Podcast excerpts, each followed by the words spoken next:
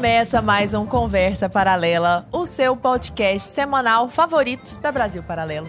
Mais uma vez estou aqui com meu amigo Arthur Morrison, que hoje está muito elegante. Ele é, tá assim, ó. É porque o nosso convidado veio na beca hoje, né? O nosso então... convidado. Nosso convidado sempre anda na beca, né? Sempre. Mesmo quando ele tá nos looks descolados, viajando ali pelo Egito, passando pela Grécia, passando por não sei onde, a camisa de linho, o negócio é alinhado, né? Muito obrigado, gentil. Estamos aqui com o Fernando Conrado, que é analista político, cientista político eu ia falar que ele foi advogado e foi fotógrafo, mas ele disse que nós não nos perdemos na nossa essência. É então ele continua isso tudo. O maior medo do ser humano é perder de si mesmo, né? Exato. Se perder a si mesmo. E um grande de um influenciador digital hoje, de vários assuntos. Seja bem-vindo, Conrado. Muito obrigado, muito gentil. Um prazer estar aqui com vocês. Uma honra aí para o nosso público do Brasil Paralelo, que a gente faz tanta coisa junto, né? Que bom que a gente está aqui ao vivo agora. Uma alegria. E hoje o objetivo aqui, o, o Conrado, o tema da conversa paralela hoje é você. Então você é o centro. Então você podem... que já fala sobre tanta coisa. Pergunta que eu respondo. É... Pergunta sobre que eu respondo. Isso aí.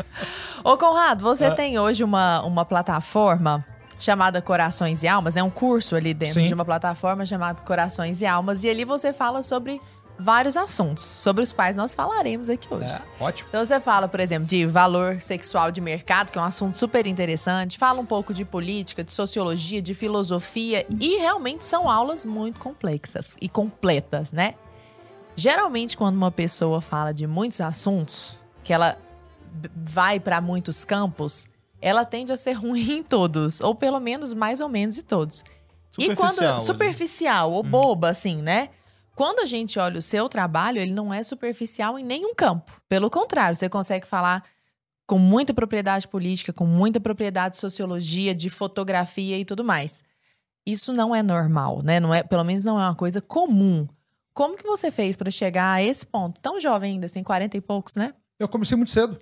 É. Né? Muito cedo, muito cedo. Família muito estruturada, no qual, por exemplo, eu tenho minha formação, só para né, dar um início. Eu, com 16 anos, aí já tinha feito intercâmbio, já tinha voltado, já estava na Universidade Federal, fazendo duas faculdades concomitantes. Então, fazia Direito fazia Ciências Sociais. Uh, me formei no Direito ali com 21 anos, cedo ali. Eu me lembro que quando me formei, na URGS ainda, eu era menor de 21. Então tinha aquela. Na época ainda, a maioridade civil era 21 anos, e eu consegui a maioridade civil por, por terceiro grau completo que era uma das formas de tu alcançar a maioridade civil, se formar antes de 21 anos. Eu então fiz as duas faculdades, ah, Sociologia, Política e Antropologia, minha ênfase em Antropologia e Ciências Políticas, fiz todos os créditos uh, nessa área, e acabou sendo minha especialização. E fiz, óbvio, pós-graduação em diversas áreas aí também, tanto para o direito, fui advogado 12 anos, trabalhei muito pós-graduação em direito público, administrativo, tributário e constitucional. Então, para mim, era óbvio ter duas faculdades. Por quê? Porque meu pai tinha duas, minha mãe tinha duas. Minha mãe fez arquitetura e fez direito, meu pai fez engenharia e fez direito. Então, quando tu sai de uma base que já é normal, querido, tu ter duas faculdades, para mim eu, era óbvio que eu tinha que ter duas. Né? Então, já fiz as duas e comecei muito cedo. Tinha um interesse, eu vejo hoje com muita felicidade, o pessoal, todo mundo gosta de política, discutir política, né?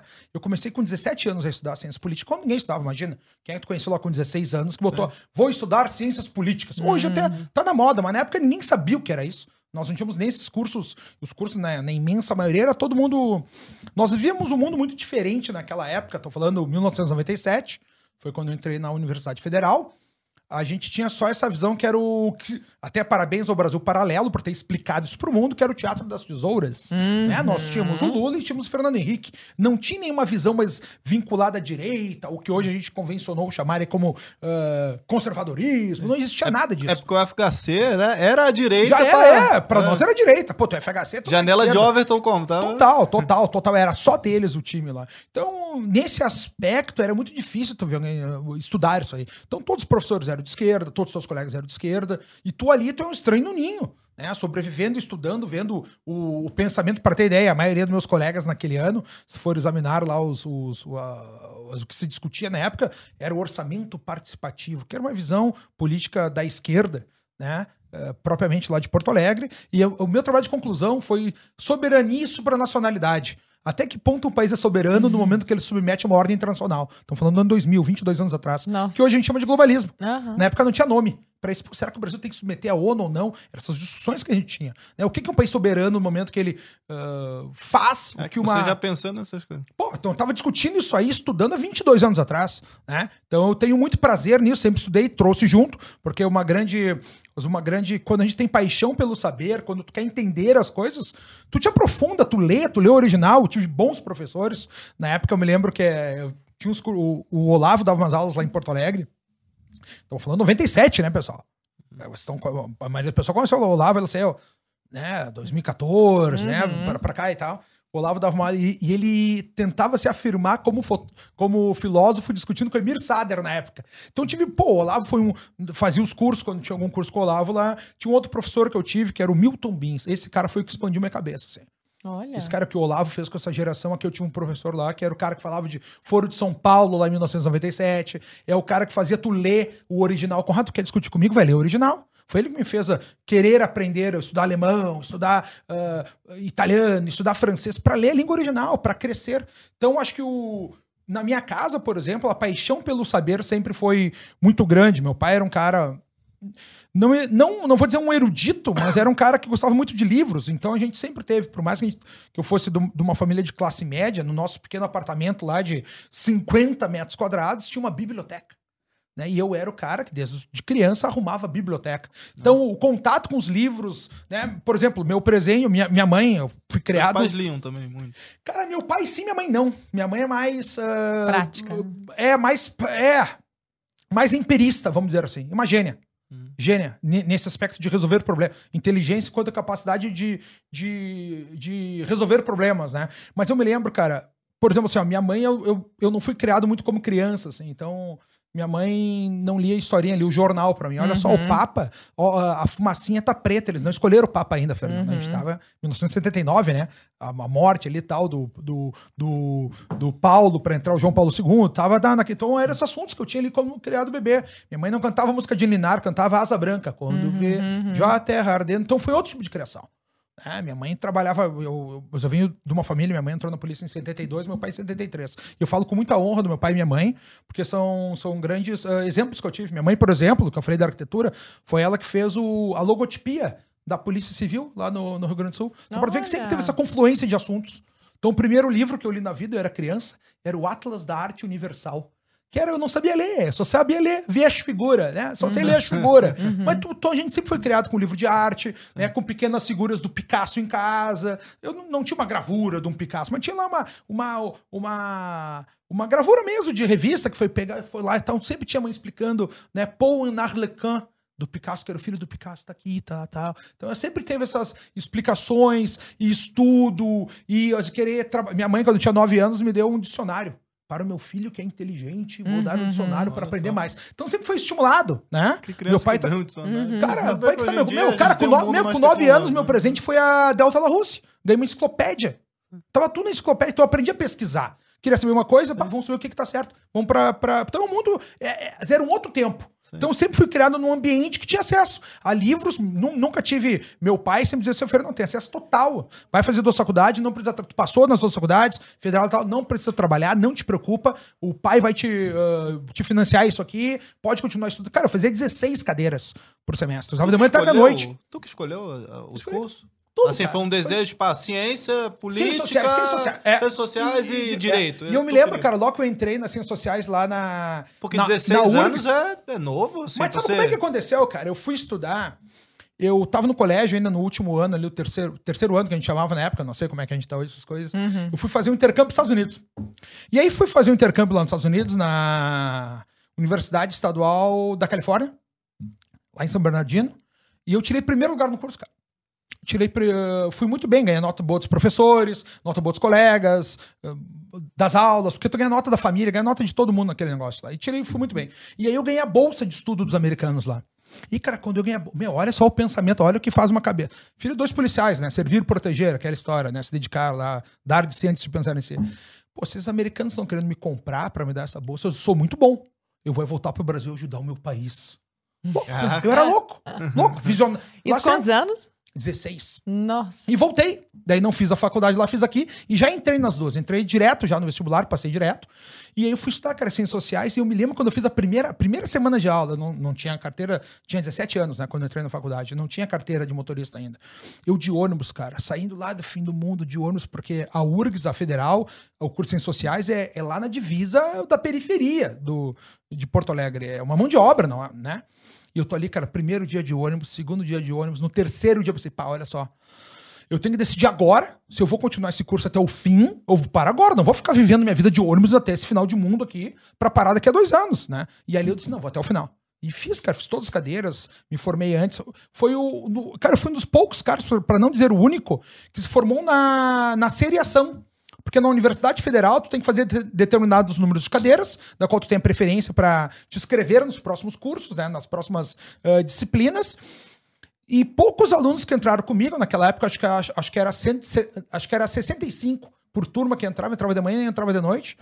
E eu fui o único cara, um ou dois ali, que se formaram dentro dos quatro anos que eram previstos o curso. O resto todo mundo tá lá até hoje, não vou dizer, mentira. não, não, é que tá todo mundo lá até hoje. Mas demaram muito tempo e com dinheiro público. Tá igual o pessoal da Uni lá. É. Público. E, aí, e, é, e é isso aí, cara. Quer ver uma outra coisa que me chama a atenção agora, já que a gente falou da Universidade Federal? Cara, um curso que ela saiu dois por vaga, três por vaga. Pra que tanta vaga? Para criar militância, né? Sim. Então lá tu via essa grande militância trabalhando sempre em campanha, esse tipo de coisa. Então minha vida foi essa aí. Paixão pelo saber. O que, é que eu tenho? Uhum. Paixão pelo saber. Quero saber, quero conhecer, quero dominar, quero no lugar, quero aprender a língua, quero viver. E, e, essa é a filosofia do meu curso. Que é o quanto mais eu sei, mais eu sou. Uhum. Né? Minha própria existência se dá dessa forma. E o, que, o, e o que a gente ensina no curso lá é o processo civilizatório. Porque tem. Porque assim, ó, basicamente, os alunos que a gente tem lá são de dois tipos, tá? Ou é o pessoal que não teve acesso ao conhecimento, porque teve que trabalhar, teve que se virar e não pôde estudar tão profundamente quando eu tive as oportunidades. Então eu ensino para esse tipo de pessoa. E tem outro tipo, cara, que é o cara que é, estudou demais uma área só. Uhum. Que é o uhum. PHD no joelho esquerdo do elefante. O cara uhum. só sabe sobre o joelho esquerdo do elefante. Mas ele tem uma pretensão que ele sabe tudo, porque ele é PHD. Então, tu entende esse tipo de, de situação é. que a gente tem? É o cara que não sabe nada e quer conhecer, e o cara que não que estudou só uma coisa. Meus amigos médicos, que entraram comigo lá com seis anos no colégio, só foram parar de estudar alguma coisa depois da R2, R3. Uhum. Tinham 30 e poucos anos. Não viajaram, não puderam ter as oportunidades, não, não puderam ler literatura, não puderam conhecer. Então, o curso em si é um curso de processo civilizatório. Só que se eu falar isso para as pessoas, ninguém quer fazer. Uhum. Tu entende? Então, o que, que eu ensino? O, o, os fundamentos do pensamento humano. E por que, que Corações e Almas? Porque um dia eu tava lá em Praga, trabalhando, tava caminhando na rua, gravando stories, uhum. né? Não tinha 10 mil seguidores e tinha que ter 10 mil seguidores pra fazer o arrasta pra cima. Faz o arrasta ah, pra cima e... Pra eu, eu, eu, cara, olha só, eu tenho que ter 10 mil seguidores pra eu fazer o arrasta pra cima e poder mandar os links da viagem pra vocês, das coisas que eu tô vendo por aqui.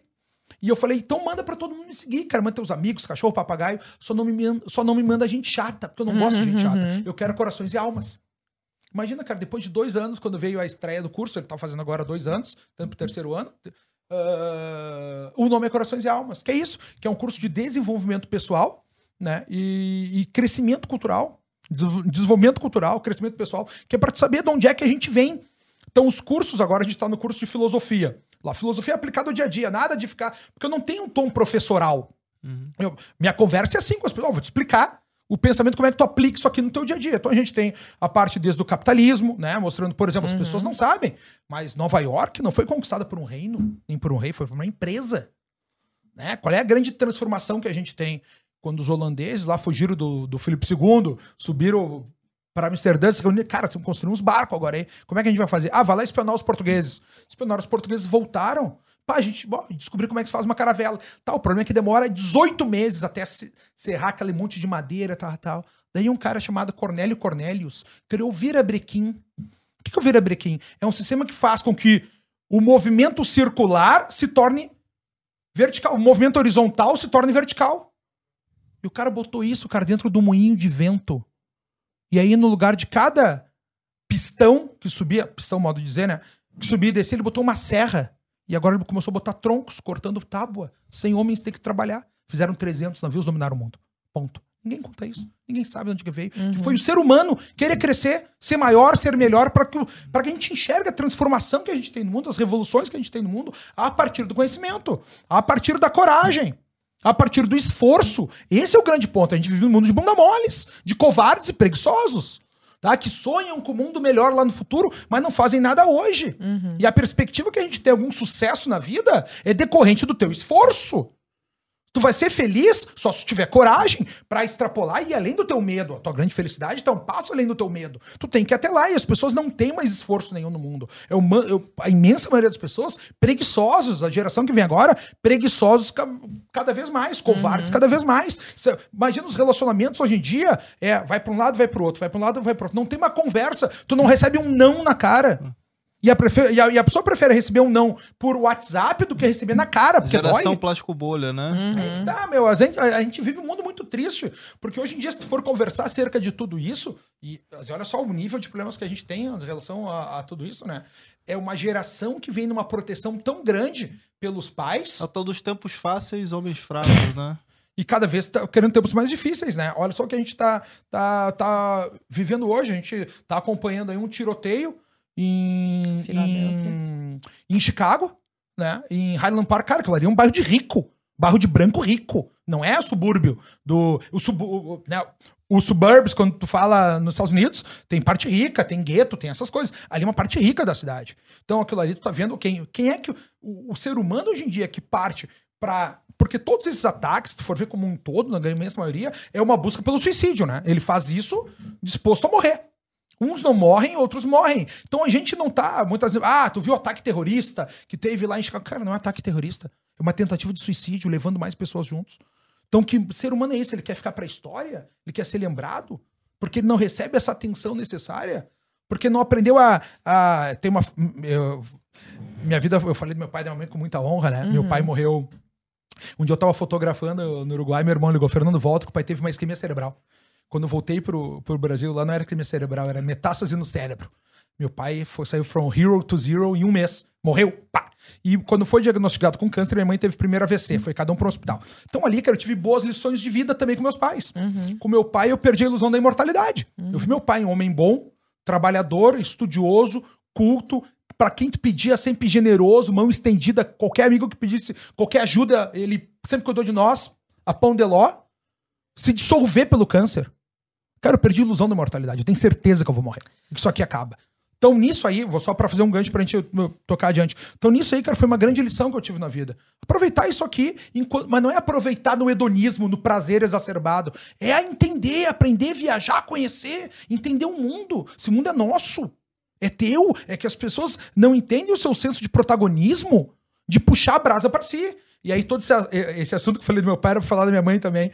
A mãe, quando teve o primeiro AVC ali, começou a ter um atrás do outro. Depois, uh, safena, vamos botar uma perna, tudo era ruim. E aí eu comecei a agradecer, desculpa os termos, cortem editem uhum, depois. Agradecer por estar tá me fudendo pouco. É.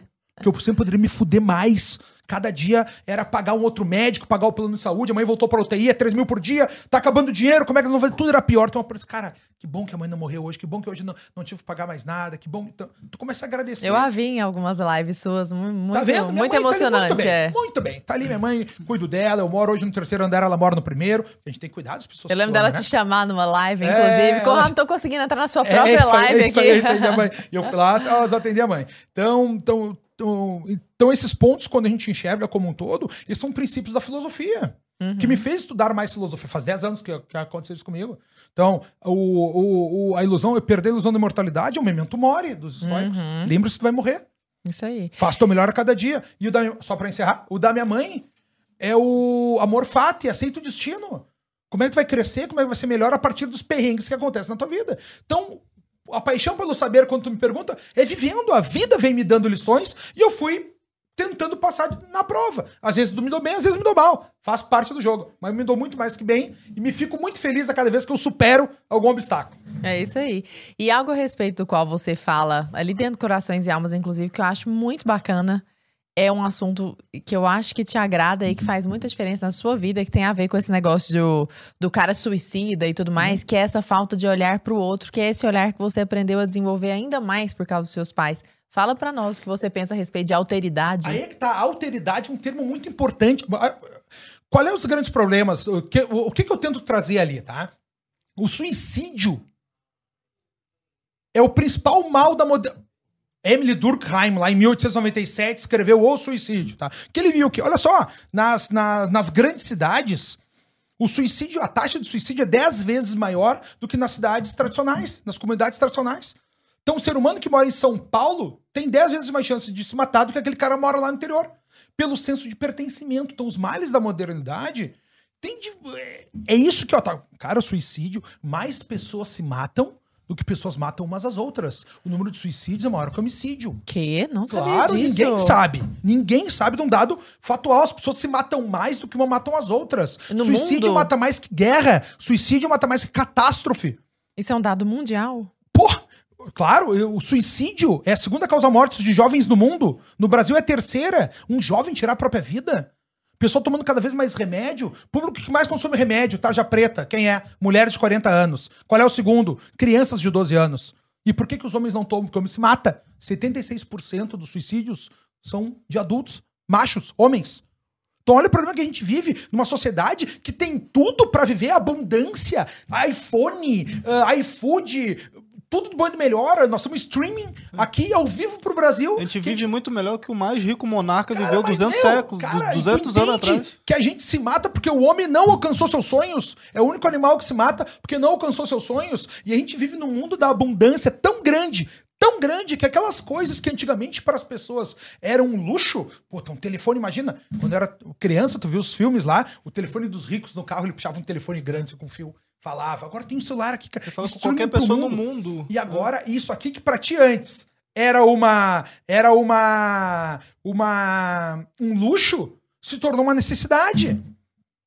Tu ter o acesso a tudo se tornaram necessidades que a gente não tinha. E aí, quanto mais o que era luxo vira necessidade, quanto mais tu não tem, mais tu sofre.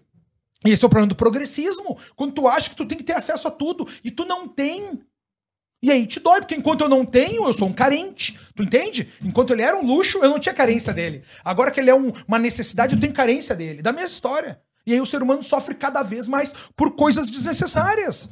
Quando eu sonho que eu vou ser muito rico lá no futuro, até chegar o dia do futuro que eu vou ser rico, eu vivo como um pobre, me sinto um pobre e sofro como um pobre. Ainda que não seja um pobre. Tu não é. Tu, quando tu quer teu corpo perfeito, com as plásticas, peitos, pá, bunda, não sei o que tu quer fazer lá no futuro, até chegar esse dia tu vive como um feio. Até tu quer ser um homem poderoso no futuro, até chegar esse dia tu vive como um impotente. E esse homem que tu vai ser lá no futuro já tá dentro de ti, já é tu. Tu tem que parir a si mesmo, que é o que Sócrates falava há 2.400 anos. E as pessoas não se dão conta. Tudo já foi dito. Tudo já foi dito. Né? Todos esses grandes escritores são, são uma nota de rodapé uhum. para o que Aristóteles e Platão já nos falavam, já dizia o professor Olavo de Carvalho. Uhum. E é uma verdade. Então, olha o mundo triste que a gente vive de pessoas que não têm uh, noção de quem são. E por que alteridade? Porque eu só vou saber quem eu sou quando eu me relaciono com outro. Eu só vou saber se eu sou mais gordo, mais magro, mais bonito, mais feio, mais inteligente, mais burro, se eu me comparar contigo. Se eu não me comparar, se eu não tiver ninguém para me comparar, eu não tenho falhas nenhuma. Eu sou perfeito. E aí, quando eu chego no relacionamento com outro, as pessoas já chegam com uma tabela de coisas, ó, tem que ser bonito, alto, querido, tal, tal, se não for, não quero. E tudo que tu queira dessa nossa relação vai ser uma afronta aos meus direitos. E a pessoa leva isso para seus relacionamentos pessoais, mas leva isso também para os seus relacionamentos abertos para a sociedade. As pessoas querem tudo que eu quero, tem que ser obrigatório e pago pelo Estado, pago pelos outros. É. E tudo que é contra mim tem que ser proibido. Uhum. Né? E tem que ser cancelado. Esse é o mundo que a gente vive. As pessoas não entendem mais sua posição na alteridade, na comparação com os outros. E qual é o pr primeiro problema que a gente tem desses males da modernidade? Primeiro, de secularização. Quando Deus cai fora da vida, e aqui Deus não. As divindades, porque pode ser lá ser o Leprechaun, pode ser lá ser o Iemanjá, Deus, o que tu quiser. Porque o Deus é o primeiro outro, tu entende? Quando existe Deus, tu não tá sozinho. Uhum. Quando existe uma divindade, tu tem esse outro. Esse outro que é poderoso, esse outro que muitas vezes coloca coisas na tua vida, mata um pai de câncer, deixa uma mãe doente. Te acompanha né? o tempo Acontece. inteiro, né? Ah, tá sempre te olhando. Existe um outro. Então as pessoas tinham essa, essa prática do outro. Quando tava em desespero, o que que tu fazia? Hum. Tu ficava de joelho e rezava, Deus me ajuda. Agora não tem mais Deus para algumas pessoas, né? Dentro da secularização que a gente vive nos dias de hoje. Não tem mais Deus e tu vai chorar para quem? Tu tá sozinho e aí tu vive em agonia. Porque antes tu tinha medo. Tu entende que o que as pessoas viviam era medo? Que, que era? Tem medo de altura, medo dos cachorros, medo uh, do escuro. O medo era uma coisa objetiva. Tu tinha medo de um objeto, tá? Agora tu tem agonia. Agonia contra o quê? É subjetivo? Tu não sabe, tu não tem um alvo, e aí te dói mais, a ansiedade fica cada vez maior. Uhum. Tu não consegue tratar o mundo, e é por isso que as pessoas sofrem cada vez mais. O mundo que fala, ah, eu não tenho iPhone, me deu ansiedade maior. iPhone não precisava, querido. E agora tu entender quem tu é no mundo vai fazer tu sofrer menos. A tranquilidade da alma vem de saber quem é tu no mundo. Para saber quem é tu no mundo, alteridade, saber quem é o outro. Te relacionar, saber teus limites. Quando tu vai crescendo, é exatamente isso. Tu é um. Tu é, cara, quando tu é uma criança, Tá, teus pais te tratam lá tal, com muita condescendência, muito respeito. Né? Então tu faz uma coisa errada, ó, oh, meu filho não é assim, tira a mão da tomada, né? Não, não, não, não come areia. Eles vão te tratando com, com carinho. É para te formar até os teus limites onde tu pode ir ou tu não pode ir. Depois a gente tem a escola que vai nos trazer os primeiros traumas, nossa relação com o mundo e novos horizontes, novos conhecimentos. Agora, quando chega na vida real, a vida vai te ensinar tudo diferente do que teu pai te ensinou. Mercado de trabalho. Inclusive mercado de trabalho. Tudo isso se é um choque contra a pessoa, é um ataque contra o ser humano. Por isso que a, a infância lá tem um conceito que eu trato que é fodelança controlada. Teus pais são feitos para deixar o filho ele se ralar um pouquinho controlando para ele não morrer, não cair do décimo andar, não tomar um choque, mas tu controlar o modo como ele se rala na vida para ele desenvolver coragem, desenvolver esforço. Só que hoje em dia é tudo cada vez mais fácil, tudo cada vez mais pronto. O poder de controle tá demais, nem o metiolate hum. demais. Pô. Cara, mas é que não, é, é que tá, cara, o mundo tá cheio de, de facilidades. Dentro da filosofia, a gente, a gente chama isso de positividade. O mertiolate que não arde é uma positividade, uma facilidade na vida, tu entende? E a gente não tem mais dificuldades na vida, não tem mais negatividade. Por exemplo, o relacionamento é quero, não quero, quero, não quero, quero, não quero, quero, não quero. Tu não tem mais que conversar com as pessoas. Não tem mais que perguntar, tomar um não, se aproximar. Será que ela vai gostar, não vai gostar? Essa conversa vai colar, não vai colar? Tu não tem mais isso, então tu não sabe mais se relacionar. E aí tu vive uma vida cada vez mais individualista, que faz tu chegar. E aí tu acha que tu é especial. Foi criado pelo papai e pra mamãe, que nem bebezinho, que nem. Tu é a princesinha do papai. Mentira! Tu não é uma princesa! Tu não é a mais linda, é tudo mentira! Tu não é o mais forte, não é uma estrela, é tudo mentira. Teu pai te mentiu. E você só que as pessoas continuaram acreditando, porque existe uma super proteção. E aí tornou as pessoas o quê, cara? Em primeiro lugar, hipersensíveis. Ninguém mais aceita um não. Uhum. Ninguém mais vai adiante. Vai chorar no Twitter. Tu chora, tu uhum. xinga muito no Twitter. Tu entendeu? Tu tá hipersensível porque, porque é legal tu ser a vítima. Óbvio que existem pessoas que têm transtornos mentais, sofrem de transtornos, uh, depressão, tudo isso é óbvio que existe. Só que muitas pessoas não sofrem. Sabe que 70% das pessoas que consomem remédio para depressão não têm diagnóstico de depressão? Mentira. Não, Sério? Aí, 70%, tu acredita? Eu achava que os remédios de depressão eram controlados. É, mas é controlado, mas eles não têm o diagnóstico. Tu, tu, tu, entende o que a gente tá falando? Porque, porque quando tu é um coitadinho, tu recebe carinho na cabeça. E todo mundo quer receber carinho na cabeça. É bom receber um afago. É bom ter um abraço. Então é bom tu ser a vítima. Tu entende? Vale a pena. Só que isso tem um drama moral muito alto, porque o homem foi criado para. Homem não chora! E é verdade, o homem não pode chorar, querido. A gente tem que fingir que a gente é forte. Senão as mulheres nos largam. A mulher vai dar pro cara homem que não chora. Porque ele é o forte. Ele é o que enfrenta, ele é o corajoso. Aliás, você pegou toda essa sua visão é, filosófica e toda essa sua bagagem hum.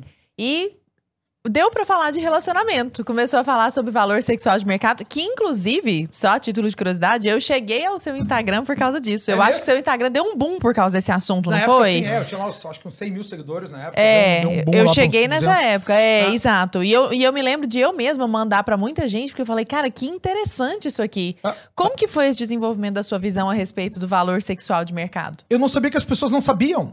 Eu fui criada na minha casa assim. Minha mãe dizia, mãe, eu quero uma mulher. Tu já viu que eu tenho né, o meu complexo de Ed, porque é bem, uh -huh. bem visível, né? Mas eu tinha uma mãe do caralho. Isso uh -huh. é um problema grave quando tem uma mãe do caralho, porque nenhuma mulher bate a tua mãe. Mas agora eu vi que você tá de aliança. Eu sou casado. É, mas não posso falar porque é segredo. Só posso falar pra vocês em off. E nas redes sociais não falo essas coisas. É, mas tá casadíssimo. Caso, casado, é. Por quê? É, não, Por quê? Não traz ninguém isso quer teu bem. Ninguém quer teu bem. Ninguém quer teu bem. As pessoas não querem teu bem. As pessoas querem que tu te foda, que tu te rale. Todo mundo quer te ver feliz, mas não mais feliz que si mesmo. Não se fala essas coisas. Não fala, não, não essa fala. Foi né? Red Pill pra mim. Porque assim, é... assim, a gente tava batendo pauta, falando algumas coisas assim, ah, vamos entrar por esses assuntos aqui, porque são interessantes dele abordar. É. Tudo isso. Tipo, claro, o Conrado fala disso, claro, mas é solteiro. Uma pergunta que surgiu, eu falei, Lara, eu acho que, pô, ele fala tanto de relacionamento, valor sexual do mercado e tal. Eu nunca vi ele, sei lá, namorando ou com alguém, ou casado. Não se tipo, mostra, querido. Não, as pessoas não entenderam. Uhum no início, quando começa esse, esse deslumbre da internet, pô, saia com as gurias, botava tudo na internet. Olha essa máquina que eu Porque eu saía com as gurias, todo mundo quer sair contigo, né? Tu é uma guria de. Tu é, meu. Quando tu vira um influencer, essas coisas, tu é a guria de 18 anos gostosa do mercado. Todo mundo quer ser. todo mundo quer te comer. Isso. Tá assim sua vida, Arthur? Todo mundo te oferece. Não, não, não, não, não, não, Eu tô falando aqui pra business. Todo mundo te oferece negócio, chama pra falar, pra fazer. Todo mundo. Tu é a bola da vez. Entendeu? Tu tá no teu auge da história. Sim. E só que isso aí, cara me pareceu desrespeitoso com as pessoas. Eu parei de botar, eu não coloco nada de relacionamento pessoal, nada disso aí. Na, não mostro minha mãe. Suas minha mãe, de vez em amizades. quando, nada, se preserva. Ninguém quer teu bem, cara. Eu, eu, eu sou idiota que essas pessoas deslumbradas que querem comprar coisa que não precisam com dinheiro que não tem pra provar pra pessoas que elas nem conhecem, uma pessoa que ela não é. A maior felicidade do ser humano é quando o teu interior e o teu exterior são a mesma coisa. Aí tu tem tranquilidade da alma, querido. Tu dorme, tu fala o que tu quiser porque é tu, é verdade. Tu é sólido. Eu sou um cara sólido. O que tu me perguntar que eu te respondo. Porque eu sei. Isso eu não sei, eu vou dizer, não sei. Eu, não, eu cheguei lá, tem isso que eu falo, isso que eu não falo. Isso aqui que nem perguntou. Isso aqui eu não falo de relação. Eu sou casado, mas não falo porque, cara, casei em Caná, na Galileia, onde Jesus transformou água em vinho. Do caralho, podia. E aí tu vê pessoas na internet vendendo seus casamentos. Já tem quanto tempo? Não, não vou falar, não vou. Esse assunto a gente encerra. Falei aqui só pra, né, ter uma. Pra explicar, né? Saber que existe. É, Pessoal, óbvio, né? vocês estão vendo que eu tentei, tá bom? Não, cara, tu, tu entendeu? Sim, Hoje em dia perfeito. tu vê na internet todo mundo. Meu Não, mas tu que é cancelado pra cacete aí, Cara, mas já é- um mas não é- hate, Cara, um ninguém negócio. quer teu bem, cara. Ninguém quer teu bem. É, não, não te esque- Qual é a lição de hoje? Ninguém quer teu bem. Só teu pai e tua mãe, olhe lá. Um irmão se der muito bem contigo. Tá? É agora porque. Cara, a amizade mais verdadeira. A, relação mais verdadeira que a gente tem com nossos amigos. Nossos amigos são os mais condescendentes. Teu amigo de verdade. Mas só é teu amigo que se fudeu, meu. Se um dia tu te fuder. Não, desculpa, eu não sei se posso falar esse termo. Por Claro. favor, tá? à vontade. Cara, se um dia tu meu, só tem amigo se tu te fudeu e alguém te ajudou, tá? Se tu não te fudeu, ninguém te ajudou, ninguém é teu amigo. É blorota. É, só amizade só quando é testada. Amizade só. E aí, testar a amizade demora tempo. O problema é que as pessoas chegam hoje nessa relação e querem, como ele tem internet automático, dedo automático, comida automática, tudo bom, apertar um botão, eles acham que amor é apertar um botão, amizade é apertar um botão, best friend forever, né? Mais que brother, friends, né? Não tem mais que irmão, friend. Essas besteiras. As pessoas não têm mais tempo pra testar, porque não tem relação mais com o outro. Eu tenho meus amigos de fé, meus irmãos camarada, o melhor amigo de cara, todos meus amigos são meu melhor amigo, porque já foram testados na merda, no, to- no horror de um pai morrendo de câncer, de uma mãe a doente. Não, é, se arriscaram de não, não. São heróis. Homem que arrisca a própria pele pelos outros. Esse tipo de relação não se tem. E na filosofia tinha um cara chamado Epicuro, que pensou exatamente, cara, a melhor relação que tem é dos amigos. Eu vejo, tem casais que brigam, que competem, tem uma relação ruim, ofensas, passam a perna, traições. Com as amizades não tem isso. As amizades têm condescendência. As amizades querem estar junto. Ele dizia, cara, vamos viver junto. Ele criou os, ja- os jardins de Epicuro, né? O jardim de Epicuro é esse, botou os amigos pra morar junto. Pessoas de, de passados diferentes, eh, estruturas familiares diferentes, conhecimentos diferentes, dinheiro diferente, via todo mundo junto. Pra curtir, pra tu cruzar na, na, na cozinha com um amigo teu, o povo fazendo churrasco, vamos ficar junto, tal, tal, tal, tal, e ter essa convivência. Motivou os jardins das Quando a aflições. gente, das quando a gente aflições. acaba, quando a gente acaba, quando isso aí daí é Constantino, não é o Constantino, é depois, ó, Justiniano, né? Quando acaba lá que fica pro- na proibida ah, o epicurismo, se transforma. Cara tinha mais de 400 mil comunidades epicuristas na Europa, de falando de no, no, no Império como um todo, né? Falando da Espanha até Ásia Menor ali, tá? Tinha 400 mil comunidades epicuristas. Elas transformaram nos mosteiros. Né? Elas deixaram de ser as comunidades epicuristas naquela forma que o Epicuro tinha e se tornaram mosteiros. Os caras que vivem junto, com os mesmos hábitos, um lugar bonito, lugar legal para tu pensar, refletir. São Jerônimo, que começa ah, com, as, com as regras dele, né? É o, não, é o São Bento, né? É o São Bento. É o São Jerônimo que fez a A tradução. lá. Bíblia. É, que a fez a Fuga- tradução. Vulgata. É, a Vulgata, que fez a tradução do grego pro latim antigo, né? Ah, o São Bento, cara, que faz as regras. E ele que diz, ó, vamos ver assim, tem que ter um lugar pra fazer, não come tanto antes de dormir, não coma cordeiro, como não sei o quê. Faça tem uma jejum. fonte num quentinho. Ele tinha as regras de como vem comunidade, que é pra tu trazer isso, cara. Onde eu moro hoje, eu vivo em comunidade. É um prédio, um amigo meu comprou um prédio, fez as, as instalações todas, a gente paga um FII mensal pra ele, né? E a gente tem cada um seu apartamento em conjunto com todas as facilidades, limpeza, internet, bem decorado, tal, tal. Sistema de aluguel, um hotel entre aspas, né? Minha mãe mora lá no primeiro andar, eu moro no terceiro, lá que é o último. Ou um arquiteto meu mora no outro, embaixo mora outro amigo. Então tu convive com os amigos, esse é o senso de comunidade, pertencimento que tu não tem na cidade grande. As pessoas cada vez ganham mais dinheiro, ficam mais bonita, mais poderosa, tem a cobertura no lugar mais bonito da cidade, tem um Porsche na garagem e não estão comendo ninguém, querido. Não estão beijando na boca, estão sozinhos nas camas. Sofrendo solidão por esse hiperindividualismo. Eu não sei mais quem eu sou, não sei me relacionar. Já chega nos relacionamentos com uma lista do dever do que o outro tem que fazer. Quem é que vai querer isso? Porque o ser humano, daí a gente falava do hipersentimentalismo, né? Mas tem hiperromantização. Se eu sou a princesa, eu quero um príncipe.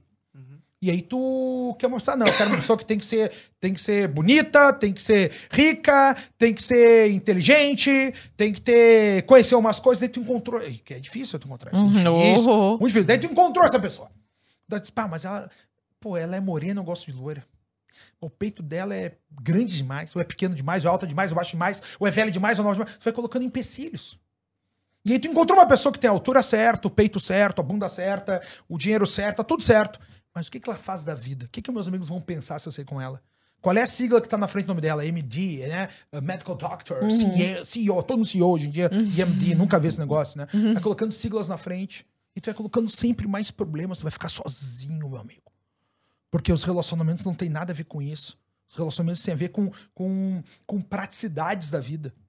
As escolhas, os, seres humanos tomam suas escolhas por diversos aspectos. A gente pode até falar uh, sobre isso aqui uh, também, porque. Por que, que tá? A pergunta que tu me faz é como é que o ser humano começou. Quando eu fui saber, as pessoas não sabiam o básico. Minha mãe me ensinou, bah, mãe, eu quero mulher inteligente. Foi o assunto que a gente se dizia, né? Mãe, eu quero mulher inteligente que nem tu. Minha mãe falou, Fernando, tu mais inteligente que nem eu, ela te larga. Porque a mulher não pode ser mais inteligente que o cara.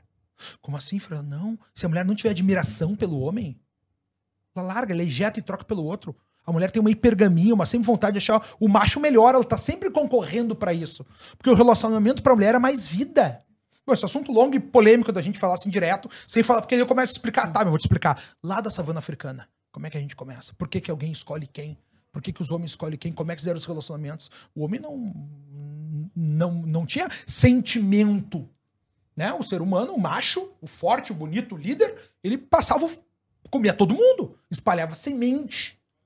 E aí o que foi que. E, e, e, ele não era. Não tinha um link, entendeu? Ele não era uh, conectado com essas fêmeas. Então ele espalhava semente o máximo possível, né? E aí o que foi que os, que os antropólogos começaram a achar? O cadáver, os fósseis das mulheres jovens mortas grávidas com feto dentro ou com a criança ao pé, com a criança ao pé, com a criança pequena, porque porque a mulher grávida era um alvo para os predadores ela fica mais lenta, ela fica mais devagar. A mulher, é um momento da gravidez, ela vai precisar de auxílio em algum momento. Isso aí não mudou na trajetória humana. Nada disso mudou. Mudou de diversas as outras coisas. A mulher achar o momento que ela vai engravidar ou não, tal, tal, tal. Mas isso não mudou. Então ali os homens começam a se relacionar com as mulheres. Porque olha só, tem esse macho que é o forte, que come todo mundo, espalha semente, tem, pode ter mil filhos em cada experiência sexual que ele tem, mas tem aquele outro fraco que não tem acesso às mulheres. Esse outro fraco, ele quer ter uma. Ele quer ter que a semente dele vá adiante. Né? E aí começa as mulheres começam, olha só, se eu me relaciono com aquele forte, aquele forte me abandona e eu morro, mas olha eu ficar com esse fraco aqui do lado. E elas começam a ficar com os fracos. Começam a aceitar ficar lá. E aí, para ficar com o fraco, para dar certeza do que sai de dentro dela, ela fica com o fraco, o fraco enfia o pênis dela, depois de nove meses sai um bebê, ela fica do lado dele. Ele começa a criar o afeto. Mas o afeto que a gente fala, em primeiro lugar, sentimento. Depois eu falar do afeto, tem uma parte uh, etimológica. Mas o sentimento qual é que era? Era de violência. Tu não vai ser com os outros homens. Pau na mulher. Tu não vai sair do meu lado. Pau na mulher. Violência, ciúme, agressão, possessividade, egoísmo. Era isso que ele tem sentimento com essa, com essa fêmea aqui, ó. E aí sai um bebê de dentro. Aí o bebê, ele cria afeto. O que, que é afeto? Ad factum, aquele que é parecido comigo. Aquele que se parece comigo. Ali começa a criar o vínculo. Não só parecido fisicamente, mas parecido nos sentimentos. E a fêmea também. E ali a gente começa a ter a relação da sociedade. Porque daí agora eles eram nômades, espalhados pelo mundo, comendo todo mundo, espalhando lá. Agora não, agora eles têm que ficar juntinho, né? Estão comendo. Esse cara tá cuidando dessa mulher pra cria ser dele. Assim que a gente começou. Assim o ser humano começou. Ficar um território ali. Cara, não, porque ele tá comendo a frutinha, cai a sementinha, dá nove meses, cai chuva na sementinha. Começou a agricultura, começou a produzir, começou a... a civilização começa dessa forma. Então vocês entendem? Esse assunto é um assunto longo, mas o que eu comecei a explicar para as pessoas foi a, a, a, antropologia biológica. Qual é o processo que a gente tem do processo civilizatório? Olha de onde é a gente saiu. Só que o mundo, e aí que tá, a gente tinha afeto com as pessoas, porque antes o mundo era da promiscuidade. promíscuos, tendência à mistura. Meu, é, o problema das pessoas é muita gente que não estuda etimologia, tá todo, meus nomes estão explicados as coisas, uhum. né? Quando o homem casa, e aí, e aí que tá umas coisas, todo mundo fala, ai, o mundo é muito machista, muito machista. Não, para aí, querido. O homem comia. Se perguntar pra um cara, eu vou fazer uma pergunta, não quero, vocês são casados só pra não constranger? Não. Tu é solteira? Pra não, não, eu sou casado, é casado? não com ele. Tá, não, não, não, não, não, São casados cada um entre si. Porque uhum. eu pergunto só, enquanto mulher, pra quantos caras tu quer dar por ano? Só pro meu marido. Só pro teu marido, tá. mas se tu fosse solteira, tuas amigas. Minhas amigas que são o quê? Solteiras. Não, mas eu não sou base, porque minhas amigas são muito carolas. Então tá, mas quantas elas querem dar? Só pra um, que seja um, certo. Seja certo, tá. Quantas mulheres tu quer comer? Tu é solteira? Tu, teus amigos, quantas mulheres querem comer por ano? Desculpa, sim. sou bem agressivo. Sim, sim. Ah, Mil. Todas, todas. Ah. Tudo que der. Sim, é. Tudo que der. Então vocês entendem, cara, que a percepção sexual do homem e da mulher é completamente diferente. Porque a mulher, sexo, é violência, é penetração, é risco de gravidez, é risco de doença, é risco de apanhar do marido, é risco de tudo. Pro homem é prazer, é alegria, espalhar semente. A mulher que dá pra, A pesquisa é, a mulher que dá pra quantos caras por ano? Cinco. E o cara, 363 mulheres. pesquisa, pesquisa, pesquisa. Número, número. Tu entende? A mulher não quer variação sexual. Então, qual desses dois animais, desses dois bichos, segurou sua potência sexual? O homem ou a mulher? Qual é que teve que refrear seu instinto sexual? O homem! para ficar com a fêmea. para entrar em monogamia. Quando o homem. Olha só. A etimologia da palavra família, fêmea e fome é a mesma. Uhum. A mesma. É o grupo de pessoas que passa fome. A mesma. Não, não, não. A fome, quando tem um bebê com fome, Tu dá pro macho ou pra fêmea? Pra fêmea, ela tem peitos. É ela que produz leite. Família é a relação do, daqueles que estão ao redor da fêmea. Quando o homem casa com a mulher, o que, que o padre diz? Eu vos declaro? Marido e mulher. E por que, que não é marido e marida? Deixa eu pensar um pouco mais agora pra eu poder tomar uma Por que, que não é marido e marida? Perguntar ao pessoal de casa. Por que, que não é marido e marida? Porque o homem submeteu uma Maria a uma mãe. Ele é o participo do passado do verbo marir. Ah, Conrado, não me. Ah, tá tudo na tua frente, as pessoas não enxergam. O homem entra no domínio da fêmea, no domínio da mãe. Como é que é domínio? Munum. Como é que é mãe? Matre. Matrimonium. Tu entra no domínio da mulher, é o casamento. Tu entrou no domínio da fêmea. Agora tu vai morrer por essa mulher. Tu vai morrer por essa tua cria. Tu vai lutar contra os outros, vai ganhar mais território, vai fazer tudo isso. O homem faz isso, né? E aí ele entra no domínio do pai. Como é que é o domínio do pai? Patrimônio. Patrimônio! E aí vem o patrimônio. Assim foi feitas as relações. Aí vem o pater família. Quando Roma começa, são três famílias que se unem. Os pater famílias vão ser. E aí tinha as cúrias, cúrias do cuidado, com quem eu tinha cuidado. Né? As, os frater, os irmãos. É os irmãos do pater família que se uniam. E tu só era cidadão se tu era da civis. Se tu tinha uma família. Senão tu era do gentil, gen a semente espalhada daquele cara lá que não tem família, que não cuidou dos seus afectos. O gentil não tinha o direito que os pater, que os famílias, que os civis têm da civilização, do acesso ao conhecimento, aos direitos à lei. São duas leis, é a lei civil e a lei do gentil. Né? No direito tem as duas leis. Uma que vai dizer o quê? Direito de propriedade, direito familiar e direito à sucessão. É isso que faz o direito romano começar. Ali começa a civilização. Quando a gente começa a fazer essas coisas. E obviamente, por quê? Porque olha só, meu. E por que, que é diferente? Olha só, é, é muito assunto, né? Desse, pô, não, favor, tem alto assunto, tá? mas vamos continuar falando. Cara, os índiozinhos do Brasil agora estão viajando lá que tem uma, uma super civilização no meio da. É tudo malorota. Cara, como é que é? O do Ratanabá? É, é, é, não vou nem entrar nesse papo aí, tá? Meu, tá? É uma coisa muito básica. Olha os índiozinhos brasileiros, tá? Índiozinho brasileiro, querido, não dominou o ferro ainda. A gente, eles estão abaixo da idade do bronze. Índiozinho brasileiro não tem construções com pedras. São os índiozinhos... Meu, os caras pularam da fase anterior, a fase do bronze, pro iPhone e a, e a Hilux. Os caras de Hilux lá, né? E tem iPhone e tal, tal, tal. Eles não tiveram esse, esse, desenvolvimento, por quê? E aí, da, agora são teorias conradianas, né? né? Hum. Antropologia, né? Por que, que a gente não tem isso aqui no Brasil, cara? Por causa do mato. Por causa cara tem medo do escuro, medo do desconhecido. Eles não foram muito longes. Aqueles que viviam na savana africana, em grandes planícies, os homens começaram para proteger a mulher, a fêmea e os afectums dele. Eles começaram a lutar, começaram a ir em volta, eles começaram a ir cada vez mais longe. E às vezes não, não dava tempo de voltar para casa. Não dava tempo de conversar com a mulher, porque ele ia lá, conversava, falava com a mulher para saber. Meu, tanto que hoje, se pegar as tribos que a gente tem no Brasil todo, e eu gosto muito de, de antropologia, eles têm aquela história, tem que esperar uma lua ou três luas para dizer a solução. Então eles fazem o conselho dos anciãos, né, para saber a solução. Por que tem que esperar três luas? Para cada um deles voltar para casa e perguntar o que, que a mulher acha. Para a mulher lavar roupa no outro dia com as outras amigas, fazerem as atividades coletivas femininas e discutirem entre si o que é melhor para dizer para ele o que ele tem que fazer. E ele volta e fala: Cara, o nome. Yes. E tu acha que mudou? E na Roma Antiga, como é que era? Quem, o que, que é o Senado? Etimologia de Senado. Senatum, os senis, os mais velhos. Era o Conselho dos Anciãos. Eram os caras que pensavam como é que nós vamos discutir essa história. Sempre teve essa figura. Só que antigamente, quando os homens. O que, como é que se dá a civilização? O homem começa cada vez mais longe nessas planícies e não dá mais tempo de voltar e perguntar o que a mulher acha. E eles lá começam a se relacionar entre si, a brigar entre si, ter discussões entre si e fazer acordos de paz entre si. E aí vem as fundações dos paterfamílias. Não, vamos se unir aqui. Ó. Não deu mais tempo de perguntar pra mulher. Aí a mulher entra numa decadência de poder não na família, né? Na mas decadência de poder na humanidade, o homem começa a crescer. Ali, ali mudou, civilização. A mulher começa a fazer isso aqui do poder dela e o homem cada vez mais. Só que a família só existe porque tem uma mulher. Tu entende? Se a gente não tem mulher, não tem família. O mundo hoje está perdido. Quando perguntou, por que, que tu tá assim com a minha família? Tem uma família sólida. Não existe mais por não. 43%. Meu, 43% dos lares brasileiros são de mulheres abandonadas, mães solteiras e filhos criados sem pais. Onde é que nós vamos com tudo isso? Onde é que nós vamos chegar? Onde é que nós vamos chegar? Não tem mais família estruturada. Como é que tu vai saber como é que tem que ser um homem, como é que tem que ser uma mulher? As pessoas não sabem.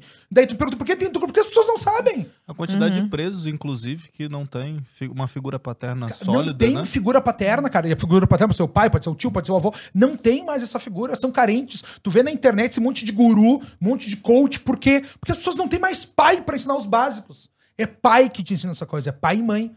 E a gente vem desse mundo, porque 1 de janeiro de 1960, né, quando inventaram a pílula anticoncepcional, ali a mulher pôde fazer o quê? Pôde decidir quando é que ela vai ter esse filho. Que o drama do, do, filho é a mesma história. Nada mudou desde o que a gente é bicho na saúde africana até os dias de hoje. Em algum momento vai ser um perrengue ter filho. Pra mulher, né? Ela vai estar ela, ela vai tá mais fragilizada, mais lenta, em agonia, e em algum momento vai ter um problema nisso aí. Uh, os homens, cara, começaram a cada vez mais terceirizar. Pater... Quando a gente tem esse momento da gravidez, então. Desculpa, vou só voltar aqui. Uh, quando a gente tem esse momento da, da, gravidez, as mulheres começaram a ficar cada vez mais testando os machos. Porque a mulher quer sempre o melhor macho. Ela quer sempre andar de cima. Mulher quer sempre andar de cima. Mulher tem dois caras na cabeça: um pra dar, um pra pagar as contas. Tá? Um pra ter o melhor filho e um, e um otário pra pagar as contas. Tá? Se ela achar esses dois caras junto, melhor, que é o nosso sonho. Meu sonho, trabalhador do Brasil, ganhar dinheiro, ser um cara interessante e tal, tal, é pra uma mulher querer só eu. Entendeu? Eu consigo entregar as duas coisas que ela quer. Se não, que tu vê hoje, a mulher deu pro surfistinha fumador de maconha, pro bad boy quando era guria, achou um trouxa pra pagar as contas depois. Se tu é o caso do cara que paga as contas da mulher, tu é um trouxa. Ponto final. É excesso. É pra civilização, porque tu não tá passando teu gênio adiante. É por isso que tu é trouxa. Tu tá pagando, sustentando o gênio de outro cara. E o mundo te diz que é legal. Eu sei que eu tô falando coisas muito duras para as pessoas aqui. Mas é isso. Tu tá sustentando um gênio que não é teu. Tua genética não vai adiante, porque tu é um fraco. Tu tá pagando a genética de outro cara. Entendeu? E a mulher é feita para isso, para achar o melhor homem pra transar, para ter um filho com o melhor macho, e depois achar outro pra pagar as contas. Normalmente não tá na mesma pessoa. Antigamente tava. Antigamente, o, o imperador, o Júlio César, o, o, cara que era foda, ele era o foda. Ele era o poderoso, os mulheres queriam sair com ele, tava tudo junto, porque esse cara se arriscava. Nesse mundo que a gente vem para a modernidade dos homens fracos, a gente cai nessa realidade das pessoas fracas. As mulheres mais femininas dão pros caras mais macho. Ponto final, pros caras mais interessante. O cara que é líder. A mulher que é feminina, com melhor peito, melhor bunda, melhor rosto, melhor se cuida, melhor fertilidade, dá pros caras mais legal. Ponto final. Quando pega os, pega os candidatos, um, uns casais mais ou menos, você vê que a mulher não é muito feminina e o cara não é muito baixo. Inclusive, quando você falou isso pela primeira vez, Conrado, você foi bem cancelado, né? Ah, eu sou sempre, mas isso aí, eu tô aqui pra, isso aqui é realidade. Quer se iludir, vai te iludir. Tá? Quer achar que tem outra coisa? Pode achar, tá tudo certo. Eu tô só te falando a realidade. O que teu pai não te falou, que a tua mãe não te falaram. Porque era um segredo, é um teatro social que a gente vive. Mas essa é a realidade. E, e aí que tá. E a domina. E, e é por isso que eu falei pra vocês: se a mulher não tiver admiração pelo macho, ela ejeta o cara na hora. Ela não finge, ela, tipo, não é legal para ela fingir que gosta do cara. Dá sem, sem ter nenhuma espécie de atração, cansa. É por isso que tu vê tanto cara rico com a mulher dando pro, pro cortador de grama, pro, pro personal trainer, pro professor de tênis. Porque esses caras demonstram, demonstram uma, uma masculinidade maior do que o cara que só tem dinheiro, porque não é só dinheiro, a mulher não é, não é só isso, a mulher quer sempre andar de cima. Olha a mulher do, do Bezos. Olha o que tu enxerga ao teu redor. Elas sempre querem andar de cima. E é normal, porque isso é pro bem da espécie, tu entende? Uhum. Por que, que a mulher quer o melhor macho? Para ter o melhor filho. E é isso que eu quero que as pessoas entendam quando eu ensino isso. Cara, saber o teu valor. Porque tu te acha que tu é foda demais. Tu acha que tu é mais inteligente, que tu é mais bonita, mais gostosa, que ninguém tá nos teus pés. Querido, enxerga o tamanho que tu é. Enxerga até onde que tu pode ir. Vai saber qual é o teu, real, o teu real valor dentro desse mercado. Porque olha só, eu tô falando aqui de biomarket, tá? Uh, mercado biológico. É escolha de parceiros no mercado biológico. É como é que se dão essas escolhas. Antropologia já explicou. É só estudar a porra da antropologia tu vai ver que eu descobri que ninguém sabia. E aí expliquei esses fatos para as pessoas. Então a gente sempre tem na nossa ideia, tanto do homem quanto da mulher, achar o melhor parceiro para ter filhos. Tu vai achar, por exemplo, assim, tu vai ver, tem uns caras muito macho, o cara tem filho com seis mulheres diferentes, cara. Olha os caras foda aí. Olha uh. o Bolsonaro, um monte de filho. Olha o, o Olavo. Os caras têm filho com um monte de mulher diferente. Não. Tu acha que você. Ah, é. Agora ninguém fala. Essas, coisas ninguém gosta de falar. né? Mas olha aí, os caras têm um monte, com um monte de filho diferente. Tu acha que é por quê? Os caras são foda, meu. Os caras são foda. Os mais foda, os mais foda, tem filho com um monte de mulher diferente. O da Tesla, como é que é o nome dele? O Elon Musk. O Elon Musk, tem trocentos filhos também, né? Isso aí. Todo mundo tem um monte de filho com mulher diferente. Os caras que são foda. Os que não são foda são ali os que, os que ficaram consubstanciados. E aí, por diversas diversos pontos da civilização, inclusive a religião, né? Que não é o nosso ponto que vai discutir. Pois é. Mas, Vou jogar contra a parede, Conrado. Você tem um monte de filho com mulher diferente? Não tenho, cara. ah, pois é, mas isso significa o quê sobre você? Isso significa que eu me fudi com pai e mamãe doente, meus planos mudaram na vida e eu tive que, que tocar o barco do jeito que veio. Na vida a gente joga com as cartas que foram dadas. Que tem. Agora não me... era meu plano, tá? Eu queria estar casado com um filho. Meu plano era reprodução social. Eu nasci, meu pai tinha 35 anos. Quando tinha 9 anos, eu planejei minha vida. Olhei lá meus dedinhos gordinhos lá no colégio. Fiquei, ok, com 9, falta 3 anos, 7 anos pro primeiro grau, mas uh, tantos pro segundo grau. Falta, digamos que eu rode um no vestibular com 25 eu vou estar formado na faculdade. E eu vou fazer isso, isso, isso, casar com uma mulher. Eu, eu, eu, tinha um plano pra vida. a gente tem plano quando é criança. Eu tinha um plano. Nossa, plano. mas esse plano é muito maduro, né? Pra criança. Mas eu, mas eu tinha. Mas fazer o quê? É. Eu, eu enxergava as coisas. Agora, me conta uma coisa. Dentro dessa ah. perspectiva, você está tratando a perspectiva absolutamente biológica antropológica, certo? Onde que entra os, entram os valores morais? Na civilização. Aí a gente teve isso aí desde o início. Quando a gente começa lá no início, a mulher se torna intocada. Por que porque como é que funcionava o mundo antes, né? A mulher lá namorava dois, três caras para testar esses machos, ver se funcionava bem. Daí, como é que era o convite que tu casaste, né? No modo tradicional, igreja, aquela história toda? Toda linda. Teve, teve convite de casamento pros Pro, pro não, é porque o nosso foi um pouco diferente. Eu me casei fora da igreja, depois eu me casei na igreja. Tá. Aí quando eu me casei na igreja foi pequenininho. Tá, mas, não, mas tu fez o convite e mandou para as pessoas? Os convites normalmente são como, tá? Fulano e fulana, fulano e fulana casam seus filhos. É. Os pais davam esse aval. Porque, porque olha só, cara, a mulher. E agora vem mais uma porrada! Mais uma porrada! Quando vê as mulheres. Entra, os caras aí entram no seu Instagram, tá? Quando vê as mulheres no Instagram, Tu não fica perguntando se ela tem mestrado, doutorado. Minha mulher é PHD, tá? Só para deixar claro. Uh, tu não vê se Você mulher... perguntou antes. É, não, não, não, não, Minha mulher? Uh, cara, não, quando você... eu vi o Instagram dela, era o seguinte, ó. Ela era bailarina, tava ela no palco lá numa apresentação de balé. A segunda ela era escalando uma concagua. e a terceira ela no PHD. É, tá, vou deixar passar uma mulher Não. Bonita ainda. Vou deixar passar? Não. Não, né? Não, né? Por isso que você não faz propaganda, não, né? Tá louco? Pá, quando eu vi, eu falei, pô, mas olha só essa guriazinha que ainda me deu bola. Ah. Pô, eu vou, né? Vou, vou, vou amarrar meu burro aqui nessa história. Verdade?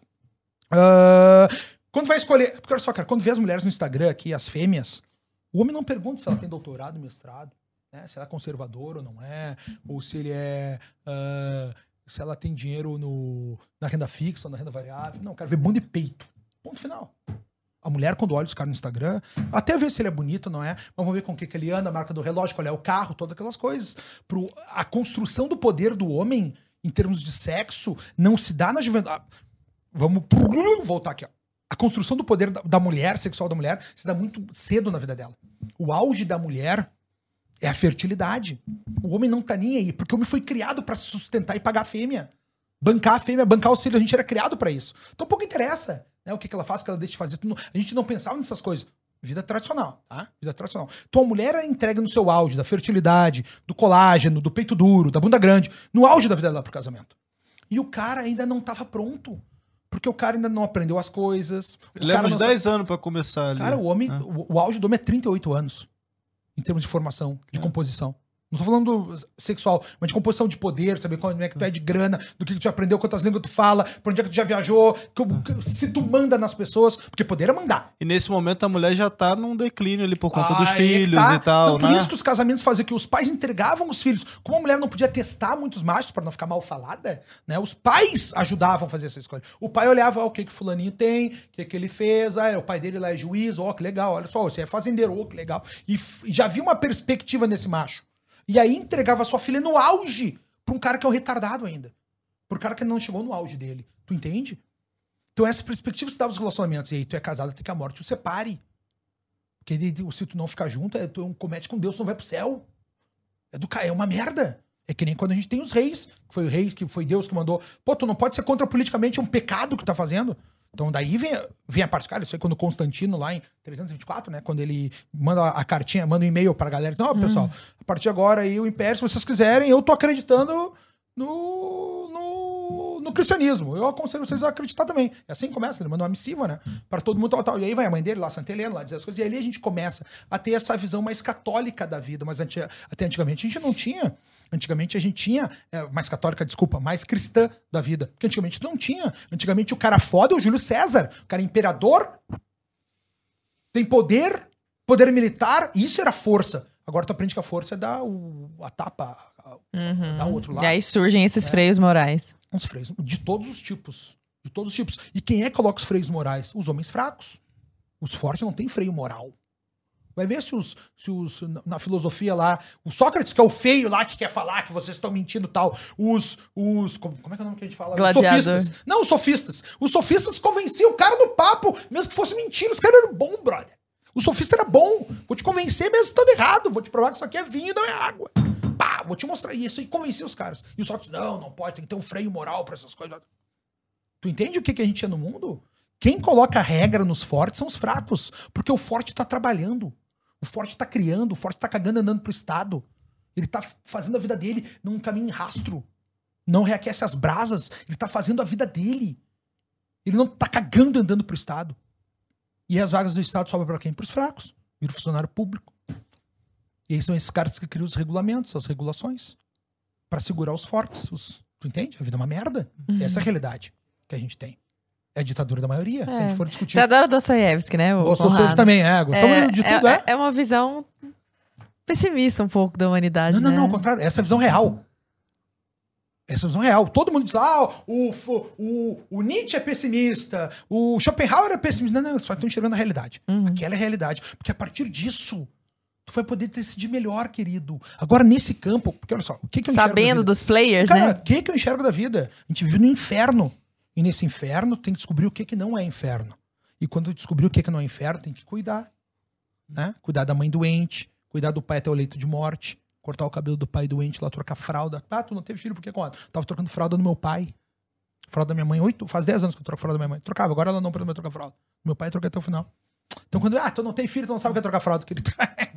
Agora, tá troca... Fala. saindo dessa parte do VSM, claro, dessa não, parte antropológica e tal, é, eu queria é, voltar uns anos atrás aí, uhum. você foi fotógrafo, né? Eu queria que você contasse como é que foi esse período e como é que você saiu da fotografia para ser o cientista político aí que é hoje, você, pô, dá várias palestras, o pessoal te chama, ó, oh, aconteceu alguma coisa aqui com, sei lá, no STF, com Conrado, comenta isso aí. Como é que você começou a migrar de uma dessa área, de uma área para outra, quando você falou que entrou na faculdade muito jovem, com 16 anos, e ah, você escolheu direito e lá e a parte de ciências sociais, sociais, e tal.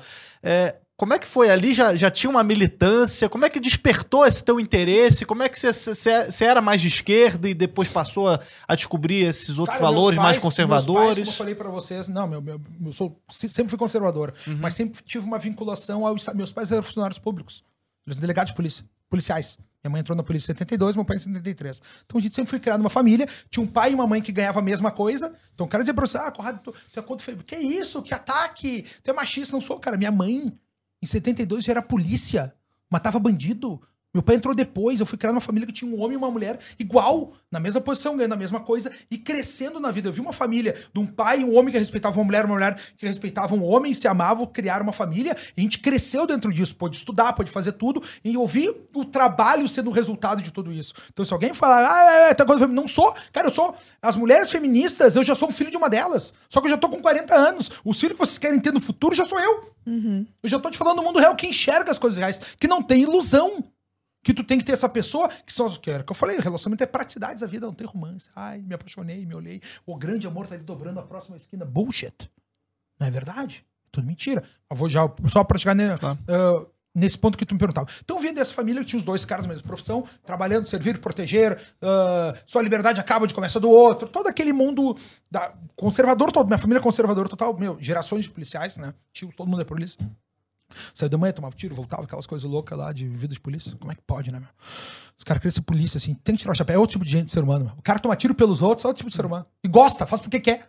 A gente uhum. falou, inclusive, no Entre Lobos, né? No segundo episódio, mostra a vida fácil do bandido e a vida dura do policial. tem, tem uma frase que marcou muito, que é a, a, vida do policial é quase um sacerdócio mesmo, né?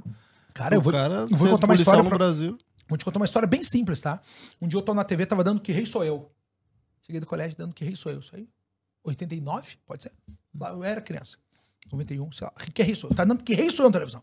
Tan, tan, tan, tan, tararam, plantão Jornal Nacional. Estamos aqui no, no, numa farmácia em Porto Alegre. Tá tendo um, um sequestro de duas pessoas. Tá os caras lá, pá, com as cabeças na, na, na, E agora vai entrar aqui, o delegado vai lá conversar com eles. É meu pai, cara, ao vivo na televisão. Meu pai tá entrando ao vivo e meu pai tá o meu pai, não branco, mas tá, meu pai tá preocupado, levantando a camisa dizendo: Ó, não me mata que eu tenho filho. E ele vai lá negociar com os caras. Meu, quando ele chega com os caras ao vivo, cara, o pai desarmou os caras ao vivo. Salvou as vítimas, prendeu os bandidos ao vivo na televisão. Tu acha que teu pai é foda? O meu mais foda que existe. tu entende que é contra esse homem que tu compete? Eu compito com esse cara. Eu compito com essa mulher. A mulher que eu quero é uma mulher mais foda que, que a minha mãe. E quero ser um cara mais foda que esse cara. Então olha o nível de nível que eu. Por isso que a gente tem que ser forte. Por isso tem que ser corajoso. Por isso tem que ter figura paterna. para fazer a gente crescer mais. Pra fazer querer crescer. Por que, que tu sabe tanto, Coda? Porque eu compito com esse cara. O homem que eu quero ser é esse cara que tem duas faculdades, vai lá e, e quer tomar tiro pelos outros, desarma os caras ao vivo na televisão. Tu entende que é ao vivo, não foi gravado, apareceu no Jornal da Noite, é ao vivo. Tu não sabe se ele vai sair vivo ou não. Então quando me pergunta, cara, como é que foi essa tua vida? Eu vim dessa família tá? Estudo, tal, tal, pau, pau, pau, vou fazer ciências sociais. Fiz ciências sociais, virei advogado, comecei a advogar, vida muito boa. Um dia, cara, eu pensei, pô, mas essa minha vida aqui, pô, eterna, Gil do Zenha, rádio italiana, melhor escritório, pá, prédio mais alto da cidade, muito legal do caralho. E eu me dou conta, cara, quando meu pai morre, que eu ia morrer, brother. Isso aqui vai acabar. Tem gente que acredita em Deus, outra vida acho que morre, tá ligado? Acabou. E, e acabou. Meu, eu sou muito. Sou, eu falo que a minha fé é bipolar, né? Às vezes eu acredito em Deus, às vezes não. E com o passar do tempo eu descobri que a minha fé é estoica.